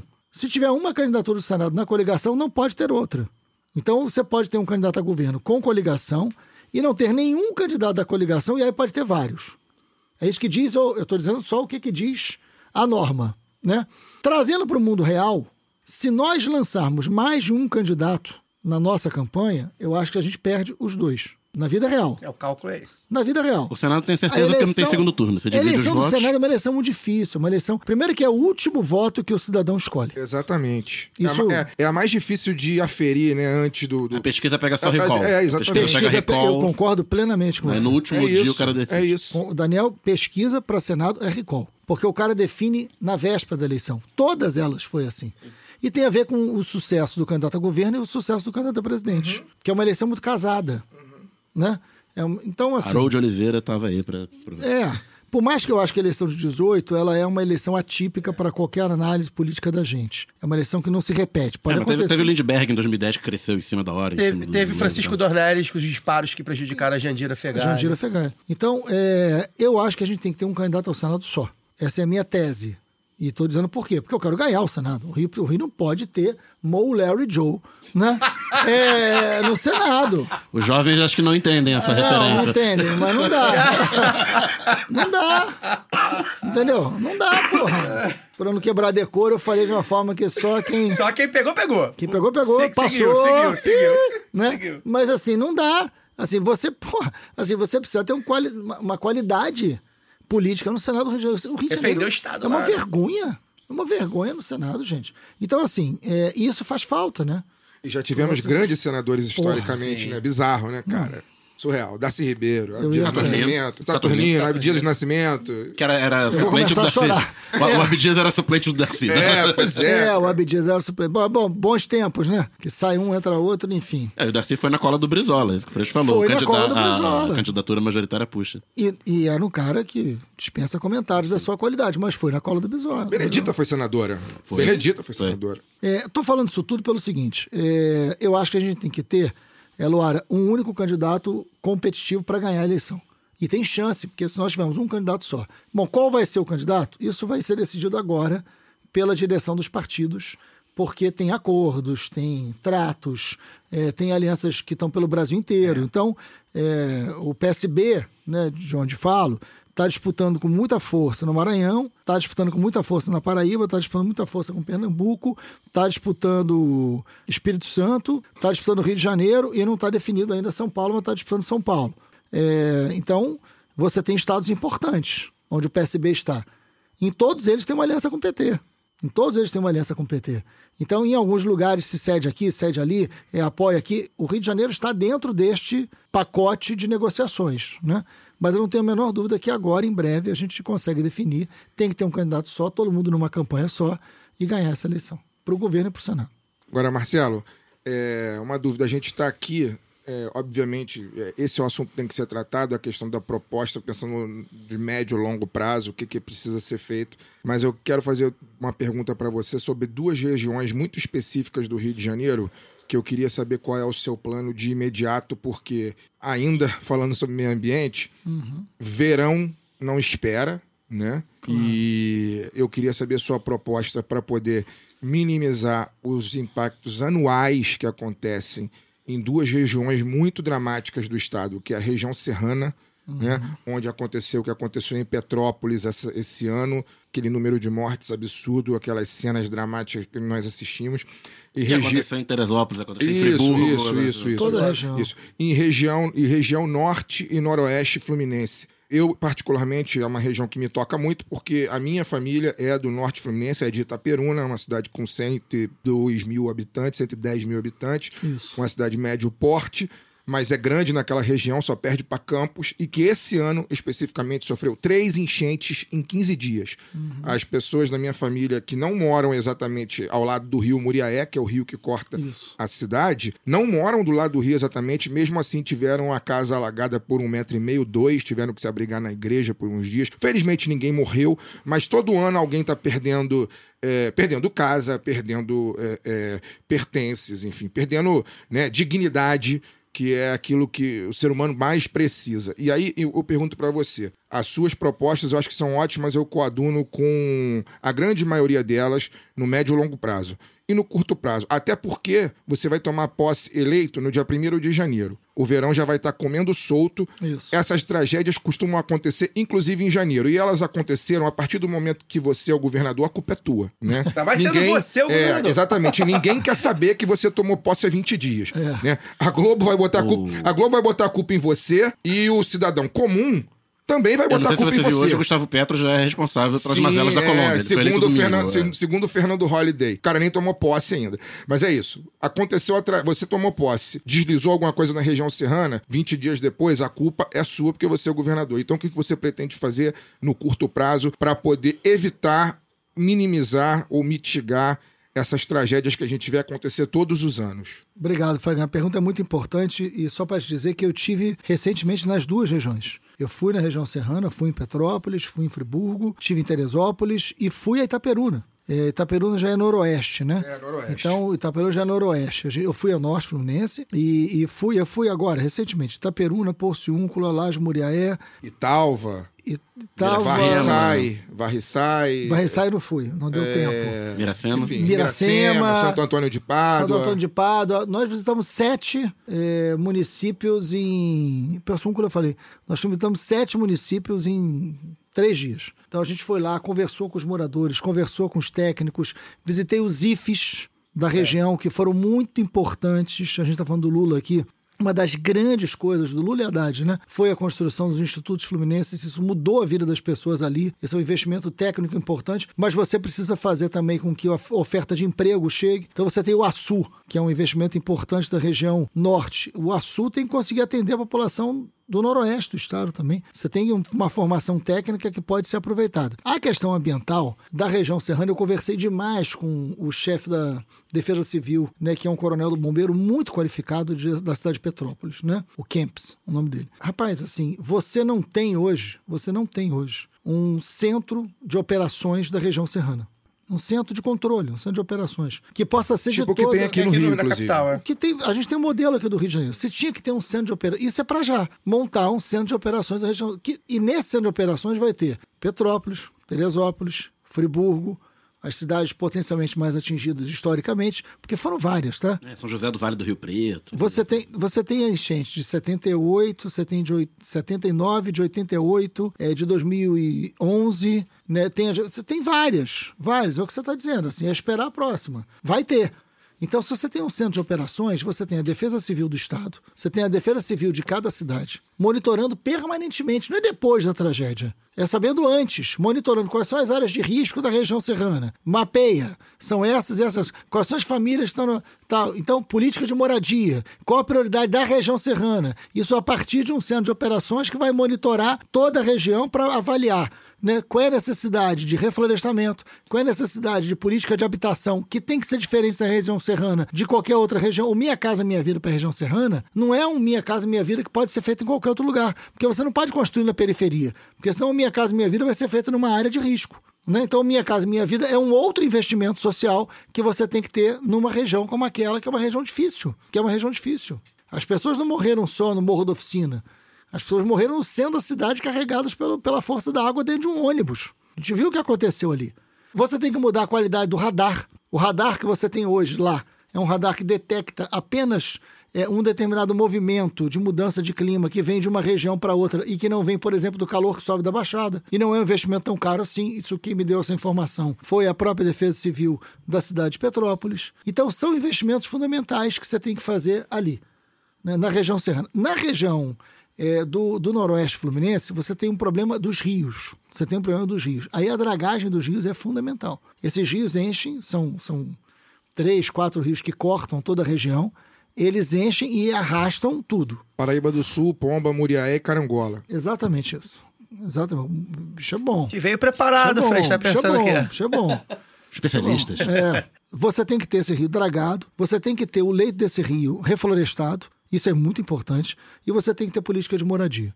A gente foi lá e visitou diversos, a gente se reuniu na casa de um senhor, né, em Laje Muriaé, que é na beira do rio. Ele falou: esta casa, em qualquer chuva, a água chega ali, tem a marca. É quase dentro da casa dele.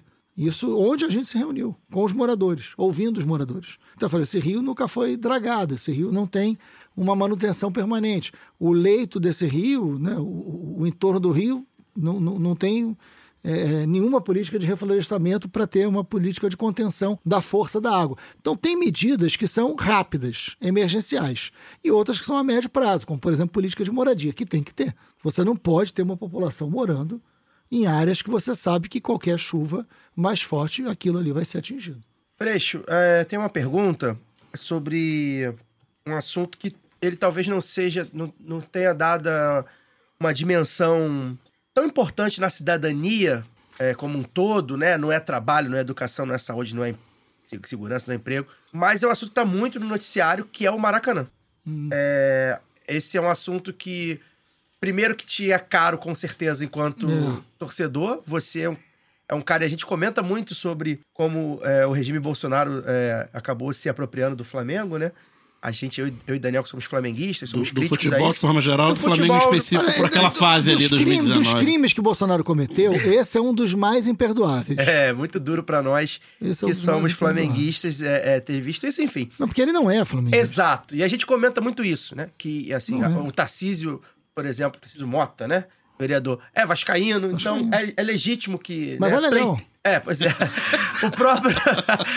é, entre outros, você é um cara que é Flamengo, todo mundo sabe, você vê o jogo, vai a jogo e tal, e esse cara simplesmente não gosta de futebol e acabou se apropriando do futebol e de alguns clubes e principalmente do Flamengo, que também é, e é por parte do Flamengo a diretoria. Exatamente. é, enfim, Se jogou no colo dele. se jogou no colo dele. O ponto é, é, o Maracanã é um equipamento público com contratos em vigor, com, com, com a questão da concessionária. É, embora a gente saiba aí que... é, você sabe atualmente, Daniel, você que é o cara dos dados, a- a- o contrato atual, atual É é... uma SPE, uma sociedade de propósito específico, que tem a participação de Flamengo e Fluminense. Ela foi Isso. feita exa- para, para a concessão do Estado, mas é uma, uma- é uma concessão precária, né? né? Que é, até, até porque o- é bom pro governante de plantão ter os clubes na mão, porque a, a concessão tá sempre acabando, os É, clubes estão sempre querendo renová-la. É, enfim, é muita coisa, uma, uma coisa muito provisória. A gente tá até... Tem aí a polêmica tem a polêmica agora do Vasco, do que Vasco, quer jogar, exato, aí quer jogar, diz que e houve aí- retaliação. Enfim, é, fica essa negociação, que é uma coisa política também.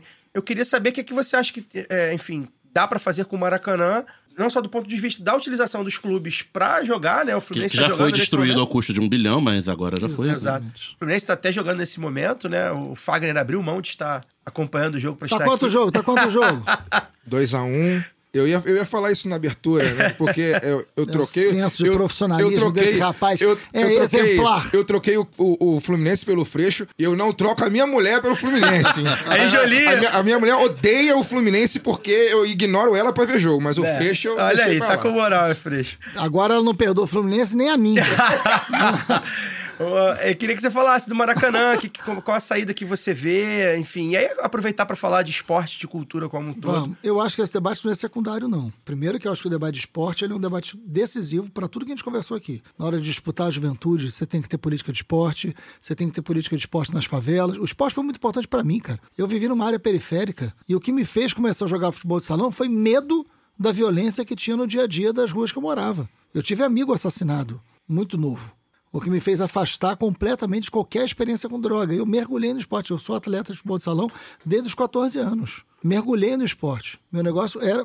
E a razão foi sair dos problemas de onde eu vivia. Então eu sei na pele o que, que é isso. É muito importante você ter centros esportivos, você ter aula de esporte, você ter as escolas vinculadas a práticas esportivas. Os grandes países do mundo têm isso. Até nas universidades. Os grandes times né, são, ou seja, você tem atletas universitários, né? Esse é um trabalho de base, feito em vários países. Então, isso eu acredito demais nisso. Isso é uma maneira de você ganhar essa juventude. Dito isso, o Maracanã, cara, eu acompanhei de primeiro que eu sou apaixonado por futebol, frequentei a geral do Maracanã, né? Porque eu não tinha dinheiro para arquibancada todos os jogos. Tem uma história maravilhosa minha, porque eu era fã do Leandro, lateral direito do Flamengo da década de 80, peixe frito. E Leandro era lateral direito, depois jogou na zaga, mas era um lateral direito melhor de todos os tempos no Brasil. E eu é, ia para geral, eu ficava de um lado assistindo o Leandro. Quando virava o jogo, eu ia para outro lado, né? Porque o Leandro mudava de lado para ver o Leandro jogar de perto. Tamanha a genialidade que eu considerava o Leandro. Porque na geral você pode mudar de lado, porque não tinha torcida e não tinha briga na geral. Era muito pouca briga na geral. A briga na geral porque você pisou no pé, né? não era briga de torcida né, na geral. Então era um lugar de muita, muita democracia. Né? O Maracanã era um debate da democracia. Né? Aliás, o estádio Mário Filho é porque o Mário Filho ganha o debate sobre o papel do Maracanã, de um estádio monumental, construído ali perto da linha do trem, para receber gente de todos os lugares Todas as classes. de todas as classes. Há um debate social profundo no Maracanã. O velho Maracanã que tinha problema beça, não vamos também ser romântico e dizer que não tinha problema. O, Mara... o banheiro do Maracanã era uma aventura épica, né, naquela época, Já né? tomei banho no beiro do Maracanã É. por motivos de líquidos suspeitos terem caído em cima. Suspeito não, eu sabia o que, que era. É. Então, é, então assim, é, mas o Maracanã era, um, um- era a cidade que a gente queria, a cidade que se encontrava, era a cidade da festa, era a cidade das classes, era, e de alguma maneira esse processo de gentrificação muito forte né, e de consolidação de uma desigualdade levou o Maracanã também a deixar de ser o que ele era, porque deixou de ter uma cidade que também sonhava com a possibilidade da integração. Aí vem a crise do transporte, a gente está falando de alguma coisa que é muito séria. Eu fiz muitas críticas ao Cabral na época, vocês lembram disso? É com o que se foi, foi feito no Maracanã. Não estou dizendo que não- o Estado não tinha que ser reformado. No mundo inteiro reformaram. Ok, mas não era para passar pelo processo que passou. E eu acho que a gente precisa entender que o esporte não pode ser para quem pode pagar. Esporte tem que ser política pública. Tem que ser acessível, tem que estar vinculado à escola, tem que estar vinculado a território. Porra, eu lembro da alegria que eu tinha nos campeonatos entre escola e campeonato estudantil onde as escolas se encontravam através de uma competição, mas se integravam. Escolas da Zona Sul com a Zona O Norte. Célio de Barros virou um asfalto, um terrão, que Precisa não tem nada. não, porque o projeto Era original era estacionamento de estacionamento. É, não, virou estacionamento de É. caminhão de, de imprensa pra Copa. No dia a dia não tem tanta necessidade, aquilo fica vazio. Pois é, e o Célio de Barros é na beira da Mangueira, perto, ali no coração da Zona Norte. Você podia trazer tudo quanto é favela da Zona Norte, tudo quanto é Mangueira. Macaco, enfim, tem várias comunidades ali no Várias, entorno. várias, entendeu? Então você tem, você podia trazer. É um quantos atletas foram formados no Célio de Barros? Eles queriam tirar a escola Friedenreich dali, que era uma escola premiada com vários bons resultados. E é, né? no, engraçado, no mundo inteiro, você vai no Centenário, em Montevidéu, tem uma escolinha pública ali que as crianças ficam jogando bola na, na calçada. Turista que vai visitar acha aquilo lindo. Então, por que, que a Pois é. Friedenreich não pode ter uma integração com o Teria que complexo sair do dali, é, não, não atrapalha em nada, nenhum evento esportivo que está ali. Então, assim, isso tem a ver com a concepção de vida pública, a concepção de espaço urbano, concepção de democracia, é isso. Qual o melhor contrato do Maracanã hoje? Dito isso, assim, entendido esse processo histórico, eu acho que tem que estudar. Eu mesmo preciso estudar, preciso entender, preciso ouvir as pessoas. Qual é o melhor? Eu acho que não pode ser precário, não pode ser uma chantagem com dois clubes e, e impedindo que um outro. O Vasco não pode não usar o Maracanã. Imagina, é, você não pode ter uma chata agora. Qual é o melhor modelo hoje? Eu acho que tem que é, pensar melhor, tem que estudar melhor, tem que ouvir mais gente sobre isso. Agora, é uma tragédia que foi feita com o Maracanã ao longo desses últimos tempos. Você falou, Freixo, numa resposta anterior sobre a AG Rio, que ela é muito mal utilizada, né, como Sim. uma agência de pública de desenvolvimento, né, de promoção de desenvolvimento. É, o Rio de Janeiro é, é a segunda economia do país, ali dividido com Minas, né? Às vezes Minas um pouco na frente, às vezes o Rio um pouco na frente, depende do preço do petróleo. Isso. Exatamente porque o Rio de Janeiro, nos últimos anos, ele ficou muito dependente da, da cadeia do petróleo, né? Ele tem mais de 80% das reservas nacionais, a sede da Petrobras é aqui, um pouco de indústria naval, que acabou sendo... tinha, tinha sido reconstruída. Mas foi desmontado Não, então, tinha sido reconstruído como um começo de reconstrução, foi desmontado de novo. Só para você ter uma ideia, a Angra dos Reis já teve 15 mil trabalhadores, hoje tem 1.200. Exatamente. Durante, durante o governo Lula, a Só gente pra ter teve uma um- uma política da Petrobras de encomendar plataforma e navio Isso. nos estaleiros nacionais. Isso se foi destruído. Chamado do conteúdo governo, local, né? Exatamente, do governo Temer para cá. Então a, a indústria eh, naval foi desmantelada e Lava Jato e crise, a, a queda do preço do petróleo e essa política progressiva de privatização disfarçada da Petrobras também vem causando muito. eh, prejuízo para o Rio de Janeiro, que tem uma economia muito baseada no petróleo. Então a pergunta é: numa política de Estado de desenvolvimento, é, o papel de potencializar essa política do petróleo, para a gente não virar um emirado brasileiro, né, que ganha o royalty, o petróleo vai embora e não- o emprego não fica aqui, o desenvolvimento humano e social não fica aqui, e como pensar uma diversificação da economia do estado do Rio de Janeiro, que hoje tem a chamada estrutura produtiva oca, né? Ah, O petróleo vem, sai, tem algum be- beneficiamento, vai embora, a agricultura é muito de, de distribuição local, né? Hortaliças ali na área de Petrópolis e tal, mas não- você não tem um, um setor dinâmico industrial é, como você tem em São Paulo, como você tem no interior de Minas e em outras partes do Brasil. Acho que esse é o desafio econômico mais importante. A gente falou sobre o meio ambiente, devia ter engatado direto nesse debate, não fizemos, que entramos em outras coisas. Mas o, o- Rio hoje produz 80% do petróleo, a economia do Rio é muito dependente é, da economia de petróleo e gás. Não é verdade que alguém consiga fazer isso mudar em quatro anos, mas hoje você tem condições de pegar o setor de petróleo e gás, que aliás eu vou me reunir com todos eles agora, no início do mês de julho, né? E tem investimento do petróleo na alternativa energética para o Rio de Janeiro. O Rio tem potencial eólico, o Rio tem um enorme potencial de energia solar. E você já tem algumas experiências interessantes. Eu queria sugerir que vocês conhecessem, por exemplo, a experiência do Chapéu Mangueira, que é uma favela que fica na- na- na- no bairro do Leme, né?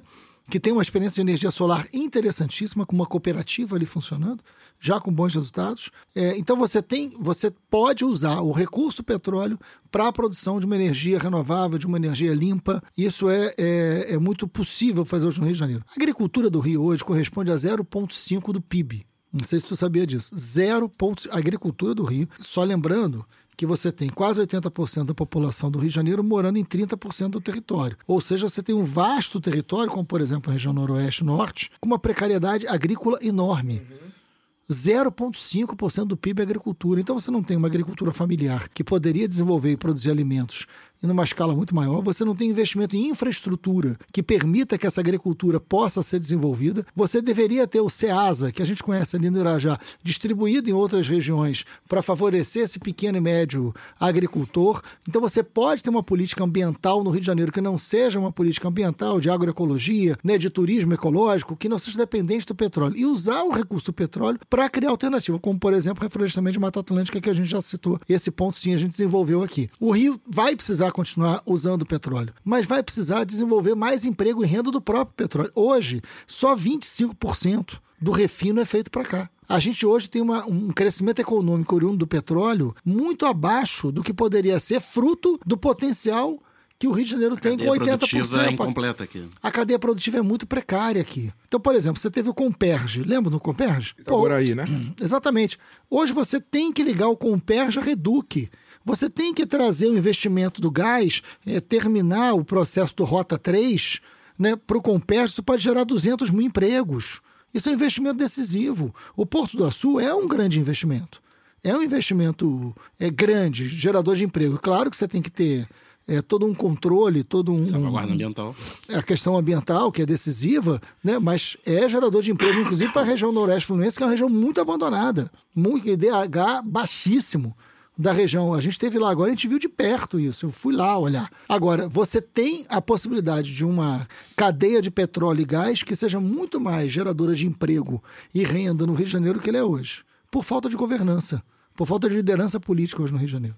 Freixo, quero trazer o assunto agora. É, também é sobre eleição, obviamente, porque isso vai repercutir. Eu acho que, sobretudo, a partir do momento que Bolsonaro sair do, do poder, e eu sei que é um, um tema muito caro pessoalmente a você, que são as investigações do assassinato de Marielle Franco e Anderson Gomes. Queria que você dissesse, você como pessoa próxima à, à família, que era próxima a Marielle que tá, e que acompanha esse, essa situação desde o dia 14 de março de 2018, queria que você dissesse um panorama de como está essa investigação, se a gente pode ter ainda alguma esperança de que os mandantes né, do, desse crime apareçam, né, sejam revelados, melhor dizer, aparecer eles não vão, obviamente, né? Ou mas- talvez já te- estejam por aí é, mas que também. sejam revelados. E queria perguntar também como está a sua segurança especificamente, já que você é uma figura que durante muito tempo sofreu com ameaças, enfim. E, e agora você está numa campanha duríssima, num período bizarro da história, um período que a milícia chegou ao Palácio do Planalto e a milícia ela nasce aqui, né? O, o- nasce aqui no Rio de Janeiro e agora você tem que frequentar os todos os espaços no estado todo, não só na cidade. É, olha, Fagner, o, o- eu já falei muito sobre o assassinato da Marielle. Quando eu tive aqui também da última vez, a gente também falou desse assunto. Primeiro que esse assunto não é importante porque eu conhecia a Marielle. Esse assunto é importante porque a gente está falando de uma mulher negra, jovem, oriunda de uma favela, que se torna representante do poder legislativo, é brutalmente assassinada por um assassinato encomendado e você não descobre quem mandou matar. Isso em qualquer lugar do mundo. E a Marielle virou uma referência mundial da democracia mundial da democracia. Na eleição da Colômbia, que a gente está falando agora, a Marielle foi citada. É, tem praça em Paris com o nome da Marielle. Então, assim, você tem o mundo inteiro olhando para o crime da Marielle e entendendo que esse é um crime contra a democracia. Isso não tem nada a ver com as relações pessoais, de amizade, de trabalho é, que eu tive com ela. Enfim, eu já tive outras pessoas na minha vida é, muito próximas assassinadas e eu não acho que é a mesma coisa. Não estou falando de emoção, não estou falando de sentimento, estou falando de significado. Eu vejo com muita, muito pessimismo hoje a investigação, lamentavelmente. Eu acompanhei de muito perto todo esse processo. Eu vi diversos delegados, diferentes delegados passarem por lá, se não me engano foram cinco ao todo. Eu acompanhei boa parte deles. Hoje, a gente, no governo Cláudio Castro, a gente não tem nenhum acesso à investigação. É uma vergonha. Nenhum acesso.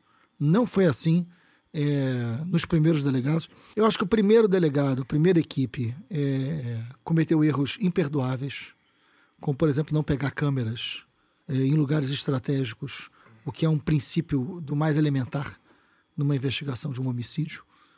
É, e me custa achar que isso foi um erro. O segundo delegado, o terceiro, foram pessoas muito próximas que acessavam a família, que davam esclarecimentos, que discutiam as linhas, que efetivaram prisões, que efetivaram avanços e que foram trocados. Foi aquela fase que, Né? que, Que descobriram o autor, o autor não, o autor material, né? E, Isso, E é, do de primeiro pro 2019. segundo. Início de É, 2019. do primeiro para o segundo. Então, havia indícios e haviam é, linhas é, de, de, de investigação muito claras. E eu não estou com isso dizendo que eu sei quem fez, não, não sei, efetivamente não sei. Agora, você não ter quem mandou matar uma vereadora com o significado da Marielle, não estou dizendo que ela fosse melhor do que ninguém, mas ela era, de fato, uma mulher negra oriunda da favela, com uma pauta importante e que é escolhida para ser assassinada. Então a escolha que a gente tem hoje no Rio também é qual é o Rio que a gente quer viver. Se é um Rio que nós vamos permitir que novas Marielles possam nascer, ou se é um Rio onde se pode matar Marielles. Por isso que essa escolha de que Rio a gente vai viver é tão importante. Não é só uma eleição. É o significado da vida também num lugar como esse. E, lamentavelmente, esse governo estadual, que é o prolongamento da tragédia nacional, Cláudio Castro é Bolsonaro. Cláudio Castro é Bolsonaro no Rio de Janeiro. O governador do Rio é o Bolsonaro no governo do Rio de Janeiro. Não dá para fingir que não é a mesma coisa. O que se fez na investigação da Marielle é o desdobramento dessa forma de você olhar para as mulheres, para os negros, para as favelas, né, para a esquerda. É um olhar fascista. Então não tem meias palavras. O Cláudio Castro é tudo que Bolsonaro representa no Rio de Janeiro. Por isso, assim como Bolsonaro, ele tem que ser derrotado. E com relação à sua segurança? Desde 2008, né? Eu fiz a CPI das milícias em 2008. Foi uma CPI muito dura, uma CPI que levou à prisão mais de 240 milicianos. Todos, todos os líderes de milícia foram presos na época da, da CPI. E eu estou falando com isso de deputados, vereadores, né? É, militares. Eu estou falando de gente é, da cúpula das milícias. Todos foram presos. Foi um trabalho feito em parceria com setores importantíssimos da Polícia Civil e do Ministério Público. Então, essa história de que a gente não sabe dialogar não é verdade. Eu sempre dialoguei como deputado. Como deputado, fiz projetos de leis com vários deputados do centro e projetos de leis importantíssimos. Tivemos uma capacidade de articulação muito grande dentro do parlamento que levou a vitórias significativas, tanto de aprovação de leis como de CPIs. Pô, a gente fez três CPIs. E a CPI das milícias é um marco na segurança pública do Rio de Janeiro. É uma das CPIs mais importantes do Brasil. A gente fez, sendo o único deputado é, da esquerda naquele momento, né, o único deputado do partido naquele momento, e a gente teve capacidade de articulação para fazer. Então a gente tem capacidade de articulação para governar o Rio. Né? A gente já teve e tem. Agora, mais do que nunca, a gente está preparado para isso. Então, o, a CPI das milícias gerou muita ameaça, mas eu acho que tem um momento na vida que a gente, Fagner, que a gente. É a chance da gente ser grande ou não, né? A gente não tem essa chance todos os dias. Você não acorda e fala assim, hoje eu vou ser uma pessoa grande. Não. Você vai terminar seu dia torcendo aí pro seu time, sofrendo para ganhar o Cruzeiro. Mas, então assim, a gente, a gente tem uma. A gente tem uma chance, às vezes, que a vida oferece pra gente. Eu tive um irmão brutalmente assassinado em 2006. Covardemente assassinado em 2006. Deixou duas filhas pequenas.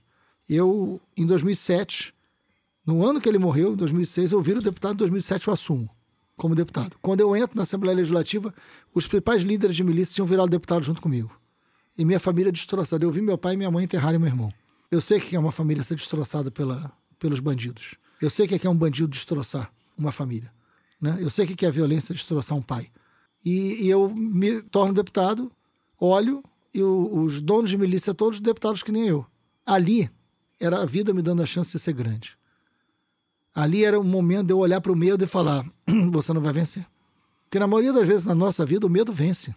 Isso muitas vezes é prudência. Isso é prudência. E às vezes é isso mesmo. Mas em alguns momentos não. Em raros momentos não. Em raros momentos a gente tem que vencer o medo. Por isso que a coragem é para você usar na hora certa. E são raros os momentos onde a coragem se torna decisivo na sua vida. Coragem não tem nada a ver com valentia. Coragem tem a ver com o momento certo de você vencer o medo. É só isso. Né? E nem sempre a vida lhe oferece isso. Na maioria das vezes a vida faz você viver sem precisar ser corajoso. E que bom. Ali eu precisava vencer o medo. O primeiro projeto de lei que eu fiz na vida foi a CPI das milícias, com três dias como deputado. Levou um ano para ser aprovado. Foi aprovado. Mudou a vida do Rio de Janeiro e mudou a minha vida. Então hoje eu tenho as ameaças, eu tenho escolta, mas eu não me arrependo de nada do que eu fiz. Porque tudo isso, que eu, todos os sacrifícios que eu paguei de lá para cá, eu paguei com o momento onde a vida me ofertou colocar a dignidade acima e à frente de qualquer outra coisa. E era a história do meu irmão, era a memória do meu irmão, era a vida da minha família, e era a vida de tantas outras famílias do Rio de Janeiro que passaram pela mesma coisa que eu passei. Ali era a hora. Então, é duro. É, é, assim, não pensa que não é bom ter a liberdade. Né? Ter escolta armada não é privilégio nenhum. É um baita sacrifício. Vocês viram. Então, a gente sabe o que, que é. Agora, não me arrependo de nada. E agora é um outro momento onde a gente tem que ganhar o Rio de Janeiro. Freixo, para terminar, o papo tá muito bom, mas a gente já tá esgotando aí o nosso horário combinado. Eu tenho mais uma última pergunta para você, que era um assunto que, enfim, me chama muita atenção. Voltando para a questão da campanha, né, que, que vai, vai começar. Eduardo Paes é um rival? É, é, é a relação para quem, quem é de fora do Rio de Janeiro, principalmente fora da capital, a relação, a relação Freixo e Paz Estudem, cabe, cabe um estudo aí, né? Cara. É, é, é, é, eu acho muito um antagonismo muito. Acho que eu vou viver quando eu for mais velho, assim, vou falar, pô, eu vivi essa fase aí, pô, Freixo Paz. Então. Votei mais em Eduardo Paz do que em Freixo, né? Mas isso é uma questão minha, São, pessoal. não, são circunstâncias da vida. Circunstâncias da vida. A porta tá aberta, o PSD, do, do que é o partido dele, já tá fazendo aliança com Lula em Minas Gerais, né? Com Calil Isso. e Lula já no palanque. Enfim, o partido dele é um partido que a gente sabe que. Saiu notinha hoje que o PSD, por enquanto, tem um pré-candidato ao governo, que E é aí o Felipe Santa Cruz, ex-presidente da OAB, que saiu notinha hoje, a notinha de jornal, de que o Eduardo Paes teria oferecido o, palanque palanque do Santa segundo- Cruz como um segundo palanque do Lula no Rio. É. É, E aí eu queria, pra pra gente fechar, né, essa questão aí, como é que você tá negociando com pais, não tá? Você falou aqui em abril do ano passado, que você esteve aqui, que a a porta estava aberta, você já falou também, né? A porta estava Claro. aberta pro Rodrigo Maia, o César Maia aparentemente está querendo entrar. É, através do Rodrigo. Através do Rodrigo. A porta aberta, ele vai entrar. Como é que tá com paz? Você acha que dá pra. Vai ter aí o Fresh Paz ali no mesmo. no mesmo mesma campanha, no mesmo palanque, enfim, que essa doideira Não, aí. olha, é. Aliás, eu queria falar, ah, só, só pra pegar esse gancho, no, no Eduardo Pa- na entrevista do Eduardo Paz no Roda Viva, ele fala sobre. Eu não sei se você viu, né? Ele Vi, fala vi, vi. sobre você. Ele fala, não, aquele jeito dele, né? Não, eu, eu acredito no Freixo, mas eu não sei se a população vai acreditar sobre essa sua mudança estratégica. Obviamente era sobre aquilo. Sua mudança estratégica, né? De sair do pessoal, ir pro PSB, enfim. Claro. a- abrir o arco de alianças, né? E ele fala muito sobre, ah, não sei se o povo vai acreditar. O Eduardo Paz é muito cara de pau. Não sei se o povo vai acreditar, mas eu acredito. Não, o ponto dele é que o Freixo teria muita rejeição e Isso, que por isso quero- precisa de um candidato como Isso. mais O neutro. povo, Isso. assim. o povo acreditou que ele. Era um soldado de Lula, depois de Exatamente. falar que O Lula é o chefe de quadrilha. Exatamente, é isso que eu ia falar. O povo acreditou, então o povo pode É, acreditar. é, pois é, enfim. Enfim, É, Eduardo existem Paes, né? verdades e verdades. é, não, mas assim, é pra puxar isso. É, como é que tá esse diálogo? Tem. ah, certamente você quer ampliar esse arco de, de alianças. Eu acho que o Paz já se colocou ah, é, contra o Bolsonaro, né? Então acho que tá Que nesse bom, né? campo, é o mínimo. É, como é que você tá vendo isso aí? Tá essa negociação com ele? Eu acho que qualquer um do campo democrático tem que se colocar contra Bolsonaro e contra Cláudio Castro. Porque o Cláudio Castro é Bolsonaro. Então não adianta se colocar contra Bolsonaro e fingir que Cláudio Castro não é a mesma coisa. Cláudio Castro é o Sérgio Cabral da terceira divisão. É, não tem. Não tem. Porque o Cabral tinha pelo menos um charme, né? O cara só tem o que não presta. Tinha carisma, né? O Cabral tinha O cara carisma. só tem o que não presta. Né? Então não dá, só tem o- a parte podre. É, O, o Castro é um acidente histórico, né? O Só cara- tem a É parte bizarro, podre. né? Bizarro. Então, assim, é, eu- o Paz não é meu inimigo. Né? Já foi meu adversário, mas não é meu inimigo. E nesse momento eu quero derrotar Cláudio Castro, Bolsonaro e derrotar o esquema mafioso que governa o Rio de Janeiro. O Eduardo não é meu inimigo. Ele não está disputando essa eleição. Eu acho que ele construiu, ele foi pro PSB. Ele vai, assim, ele fala que eu mudei de partido, mas ele também, né? Algumas e aliás, vezes. ele mudou. ele mudou muitas vezes de partido. Devia ter pensado bem antes de falar nesse assunto, né? Mas, enfim, ele mudou muito, né?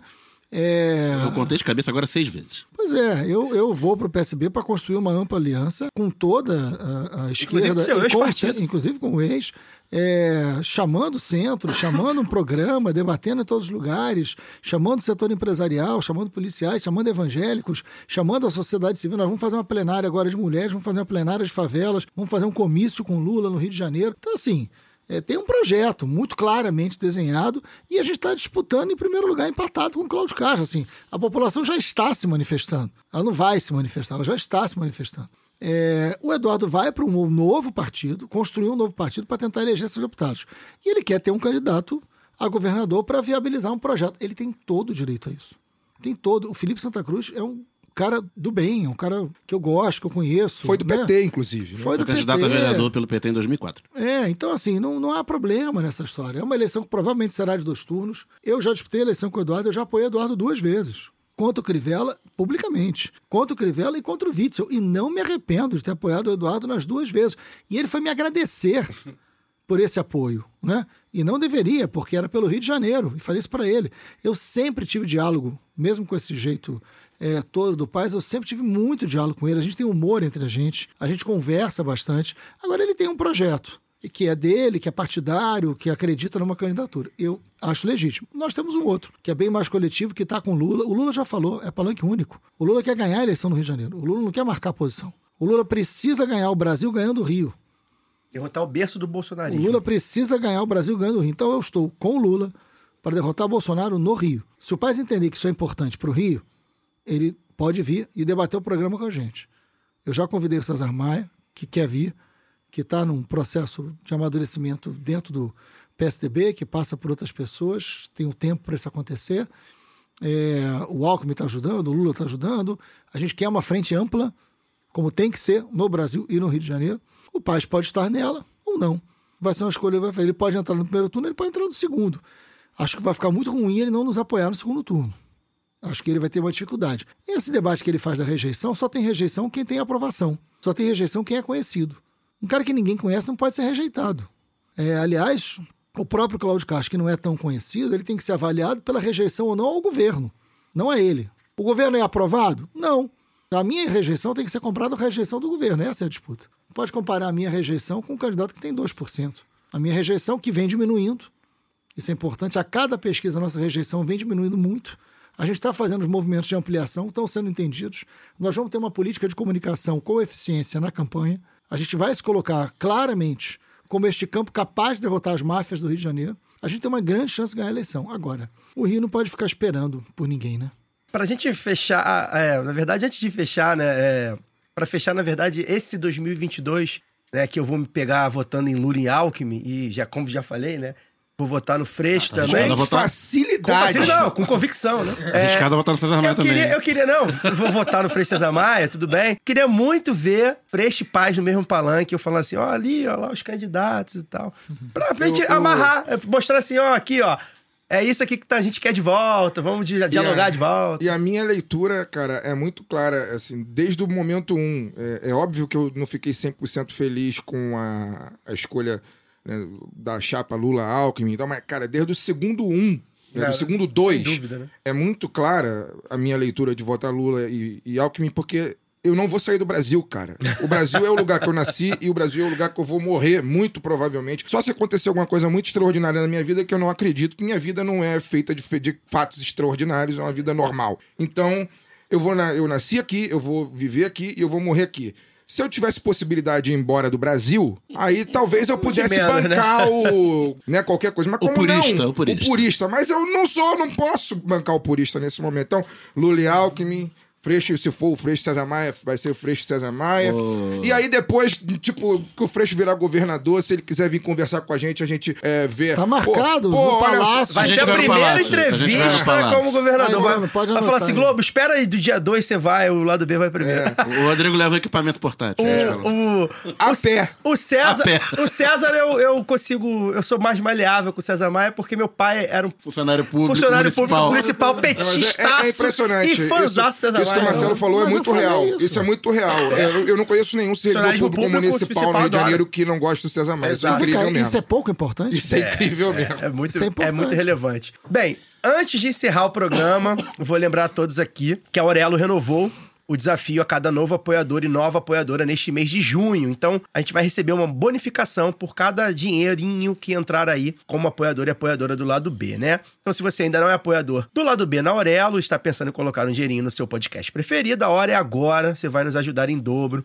Quem for assinante lá do Padrinho no cartão pode mi- migrar para Aurelo também, né? A partir de R$ reais por mês, você terá acesso a conteúdos exclusivos, como a série Documento lá do B, as entrevistas que estamos fazendo com os nossos parceiros. Aliás, vou aproveitar aqui para mandar um beijo para a Luma, né? Minha amiga, sócia da Crea- We Create, que foi entrevistada da semana passada, uma TikToker, até que fez uma live com, com o Freixo também recentemente. Fez. É, ficou um programa bem legal. Então, é, quem for apoiador vai poder ouvir. Dependendo da faixa de apoio, você também poderá participar de sorteios e fazer parte do nosso grupo no Telegram e aí poder mandar uma mensagem em áudio para os nossos convidados aqui. É pra galera aí do celular da maçã, o apoio tem que ser no navegador, digite orelo.cc barra lá do B do Rio, barra apoios, faça seu apoio, aí é só baixar o aplicativo, fazer o login e ouvir normalmente no app. Já os demais sistemas é só baixar o aplicativo e fazer o apoio. Freixo, muito obrigado é, pela presença, pelo papo, pela disposição de estar aqui com a gente, esclarecendo algumas coisas, colocando as coisas na mesa, como você falou, a gente coloca aqui as coisas na mesa, a gente gosta desse papo. Bom. Eu acho que você é um cara também, dentro de. A gente tava falando aqui em off, né, Daniel? Dentro do que a gente vê aí no Brasil de muito tempo, principalmente agora que o muro tá muito baixo. Nossa, mas antes já Você era, é um cara- já era diferente, já era imagina diferente, você já era um cara diferente. A gente realmente gosta muito de. Porque é isso, você fala, você traz as coisas, traz os elementos. É, muita coisa em comum, obviamente, que nós temos. Então, muito obrigado. Deixa seu recado final, seguir suas redes, enfim, estar aí atento aos próximos passos. Não, eu que tenho que agradecer demais. Obrigado, Caio, Fagner. Tá, agora ele voltou lá pro jogo dele, desesperado. Não, já Acabou, acabou, acabou. Daniel, acabou. acabou, já ganhou? Já acabou, já acabou, ganhou. Luara, obrigado. Daniel, obrigado. Giovana, Rodrigo. Eu acho que é um prazer imenso. Foi muito bom. Passa rápido aqui o tempo, mas eu sou super fã do trabalho de vocês. E essa, eu acho que essa é uma comunicação que a gente tem que apoiar, que a gente tem que estar junto, que tem que interagir, porque isso é muito decisivo. Eu lembro como explodiu aquela conversa que a gente teve, como teve repercussão para tudo quanto eu, porque eu dei uma desabafada, né, na, em abril aqui. Tinha que Tava engasgado, tava engasgado. Tinha um monte de coisa engasgada. Eu pensei isso hoje à tarde, inclusive, que você foi. Começou a falar Você coisas. foi o primeiro é, deputado, né, parlamentar no exercício do cargo que eu vi falar de maneira tão dura. Com, contra o Bolsonaro, como você falou. Que, que negócio, né? Todo mundo fala, ah, fascista, não sei o que. Você, você, você na entrevista chamou ele de bandido. e, eu, e eu nunca tinha visto você, por mais que você tivesse essa postura contundente desde que eu te conheço, eu nunca tinha visto você chamar ninguém diretamente de bandido. Eu falei, caralho, ele falou bandido.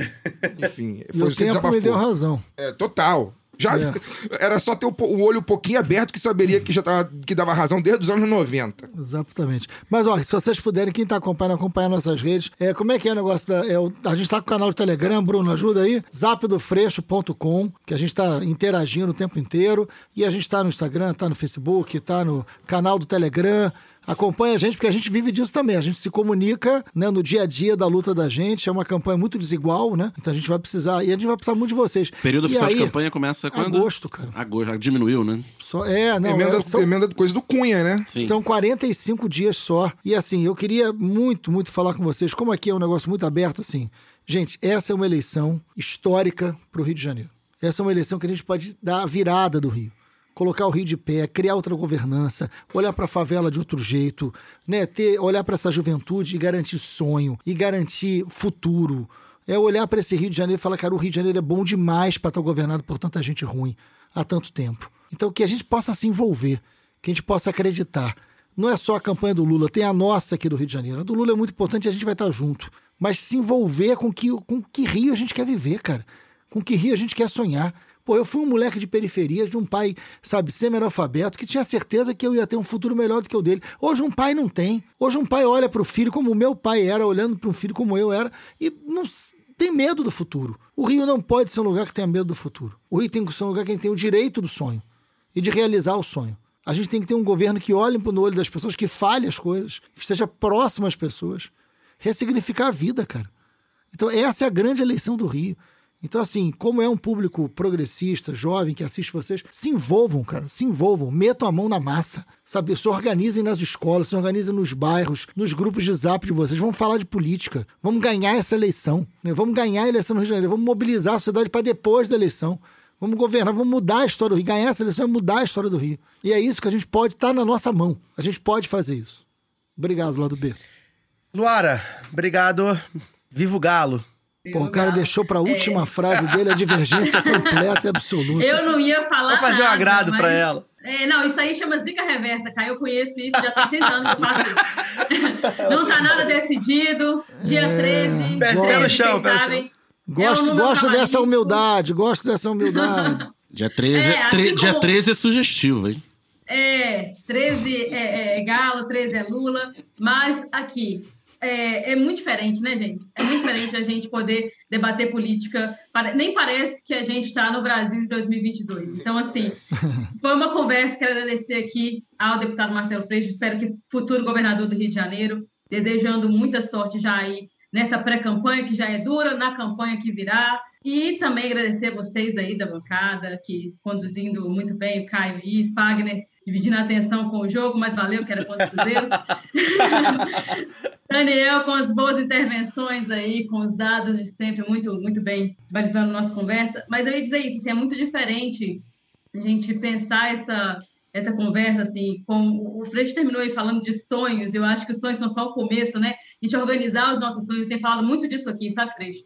De, da importância, porque é, a gente vê as pessoas é, questionando essas alianças, mas a, a gente faz história não nas condições que nós queremos, né? Já dizia o, o outro velho barbudo aí. Pois é. E, e aí, assim, é, é- é- a gente precisa se envolver.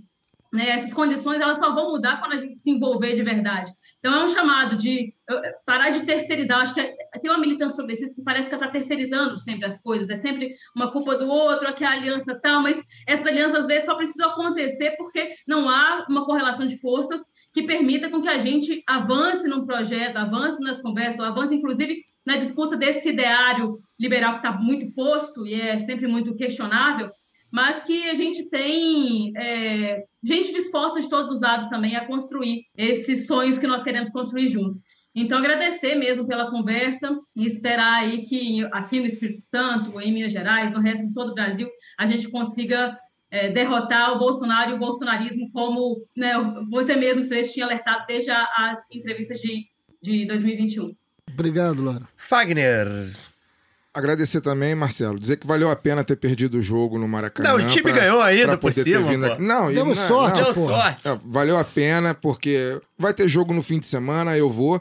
Agora, daqui a 30 anos, 40 anos, quando acabar a minha carreira de jornalista, de podcast e tal, aí eu vou poder falar pra mim, não, porque o governo entrevistei um governador do estado do Rio de Janeiro e etc. Então, né, fica. Tava lá quando tudo era mato. É, exatamente. Saiu, vou sair muito. Dei uma ideia muito sobre no Norte lucro, Fluminense. Exatamente. Falei com ele sobre meio ambiente, fiz um- uma discussão de alto nível que eu nunca sonhei que pudesse fazer quando era bem mais jovem, né? Então é agradecer mesmo, assim. Você falou da juventude meter a mão na massa. A gente tá, inclusive, com uma expectativa de usar o lado B de alguma forma, não só aqui dentro do, do, do estúdio, mas na, na rua e nas casas das pessoas. A gente está tendo ideia de, de repente, fazer comício, comício caseiro do lado B. Boa. Então, tipo, o cara que ouve o lado B e, porra, conhece um monte de amigo fascistinha ou parente, etc. Ou então que não, se, não necessariamente fascistinha, isentão. mas, mas que Confuso, isentão, que esteja afim de trocar uma ideia. Gente, é hora de conversar com todo É isso. mundo. Tipo, vai chamar o Fagner, vai chamar o Caio, vai chamar o Daniel, vai chamar a Luara no Espírito Santo lá pra eleger o, o, o Contarato, que teve com a gente, que também deve ser candidato lá, talvez. Acho que não. Acho Não que é não? Vão, vão fazer aliança lá também. É, então, mas enfim, pra Será? eleger, mão, eleger nosso. É, ainda não está definido, mas é isso aí. Eleger, eleger gente nossa, vai chamar a gente, a gente vai nas casas, vai conversar com os amigos, falar, então, cara, o caminho é esse. Isso que o Freixo tá falando, né? A gente, cara, não pode mais errar, a gente vive num estado de calamidade eh, eterno. Parece que o Rio de Janeiro entrou num lodaçal e não consegue sair de jeito nenhum, porque é isso, são cinco ex-governadores presos. Em quanto tempo? Em duas décadas. E é um negócio absurdo que ah, eu, com 40 anos, tenha visto coisas que pessoas com 100 muitas vezes não veem em nenhum outro lugar do mundo. Então, é isso. Agradecer, Marcelo. Obrigado, Fábio. E vamos que vamos. Daniel Soares. Faço minhas as palavras aqui de todo mundo. Obrigado, Marcelo, pela, pela presença, pelo prestígio. É, uma coisa que o Marcelo falou na fala final dele aqui, que eu queria marcar, né? É que, que a gente tem que se organizar não só para eleição, mas para o governo também. Exatamente. E aí a gente completa o círculo com a nossa primeira pergunta lá atrás, de qual seria o papel da, do centro, né, dos liberais e tal. Então, quanto menos organizado a gente for no campo da esquerda, maior será o papel Exato. das alianças à direita, né? Exato. Então a gente precisa se organizar para poder pressionar, não pressionar o governo e pressionar a sociedade para que o governo, o eventual governo, eh, consiga implementar as agendas à esquerda. Vai lá, vai estar lá a turma do César Maia e do Alckmin falando no, no ouvido do Freixo e do Lula. Tem que estar a turma da gente falando também para Falando e criando condições na sociedade para que se realize o projeto à Tem que esquerda. disputar. E ó, uma coisa importante também que a gente acabou não falando aqui, a Luara perguntou do Senado, mas pô, galera, ó, eu quero que vocês se envolvam, estejam na rua todos os dias, né, com comigo, com Lula, mas tem que eleger deputado estadual e deputado federal, viu? Essa não é uma eleição só de governador, senador e presidente. Não vou fazer aqui propaganda de um ou outro, mas escolham bem. Mesmo porque o arco é amplo. É, escolham bem, pois é, nós temos uma aliança grande aí. Escolham bem, bem o candidato a deputado estadual. Você imagina, nós vamos ganhar o governo, nós precisamos ter deputado estadual eleito na Assembleia Legislativa. Olhem a LERJ hoje, gente. É. Nossa. E deputado federal. Então, assim, pensa bem, entre na campanha de deputados também. É. A gente vai até tentar trazer alguns aqui, né? Já tá, já, já Tô sabendo, trouxe- já, Já trouxemos, trouxemos a, Ma- já trouxemos a Marina, A Marina, do o MST, Shoa. já trouxemos a Beni Brioli. a. Beni, enfim. A gente tá aí. Vai, vai trazer, já vai vir mais gente aí a- ainda nesses próximos, essas próximas semanas. É, só para dar aqui o último recado, os vencedores do sorteio é, para apoiadores e apoiadores do lado B, oferecido pela Camisa Crítica. Aliás, vou aproveitar que já vou fazer o ao vivo. A Camisa Crítica mandou aqui um- uns mimos Opa. para o Freixo. Já tinha mandado para o show também, acabei esquecendo de falar no ar, tá?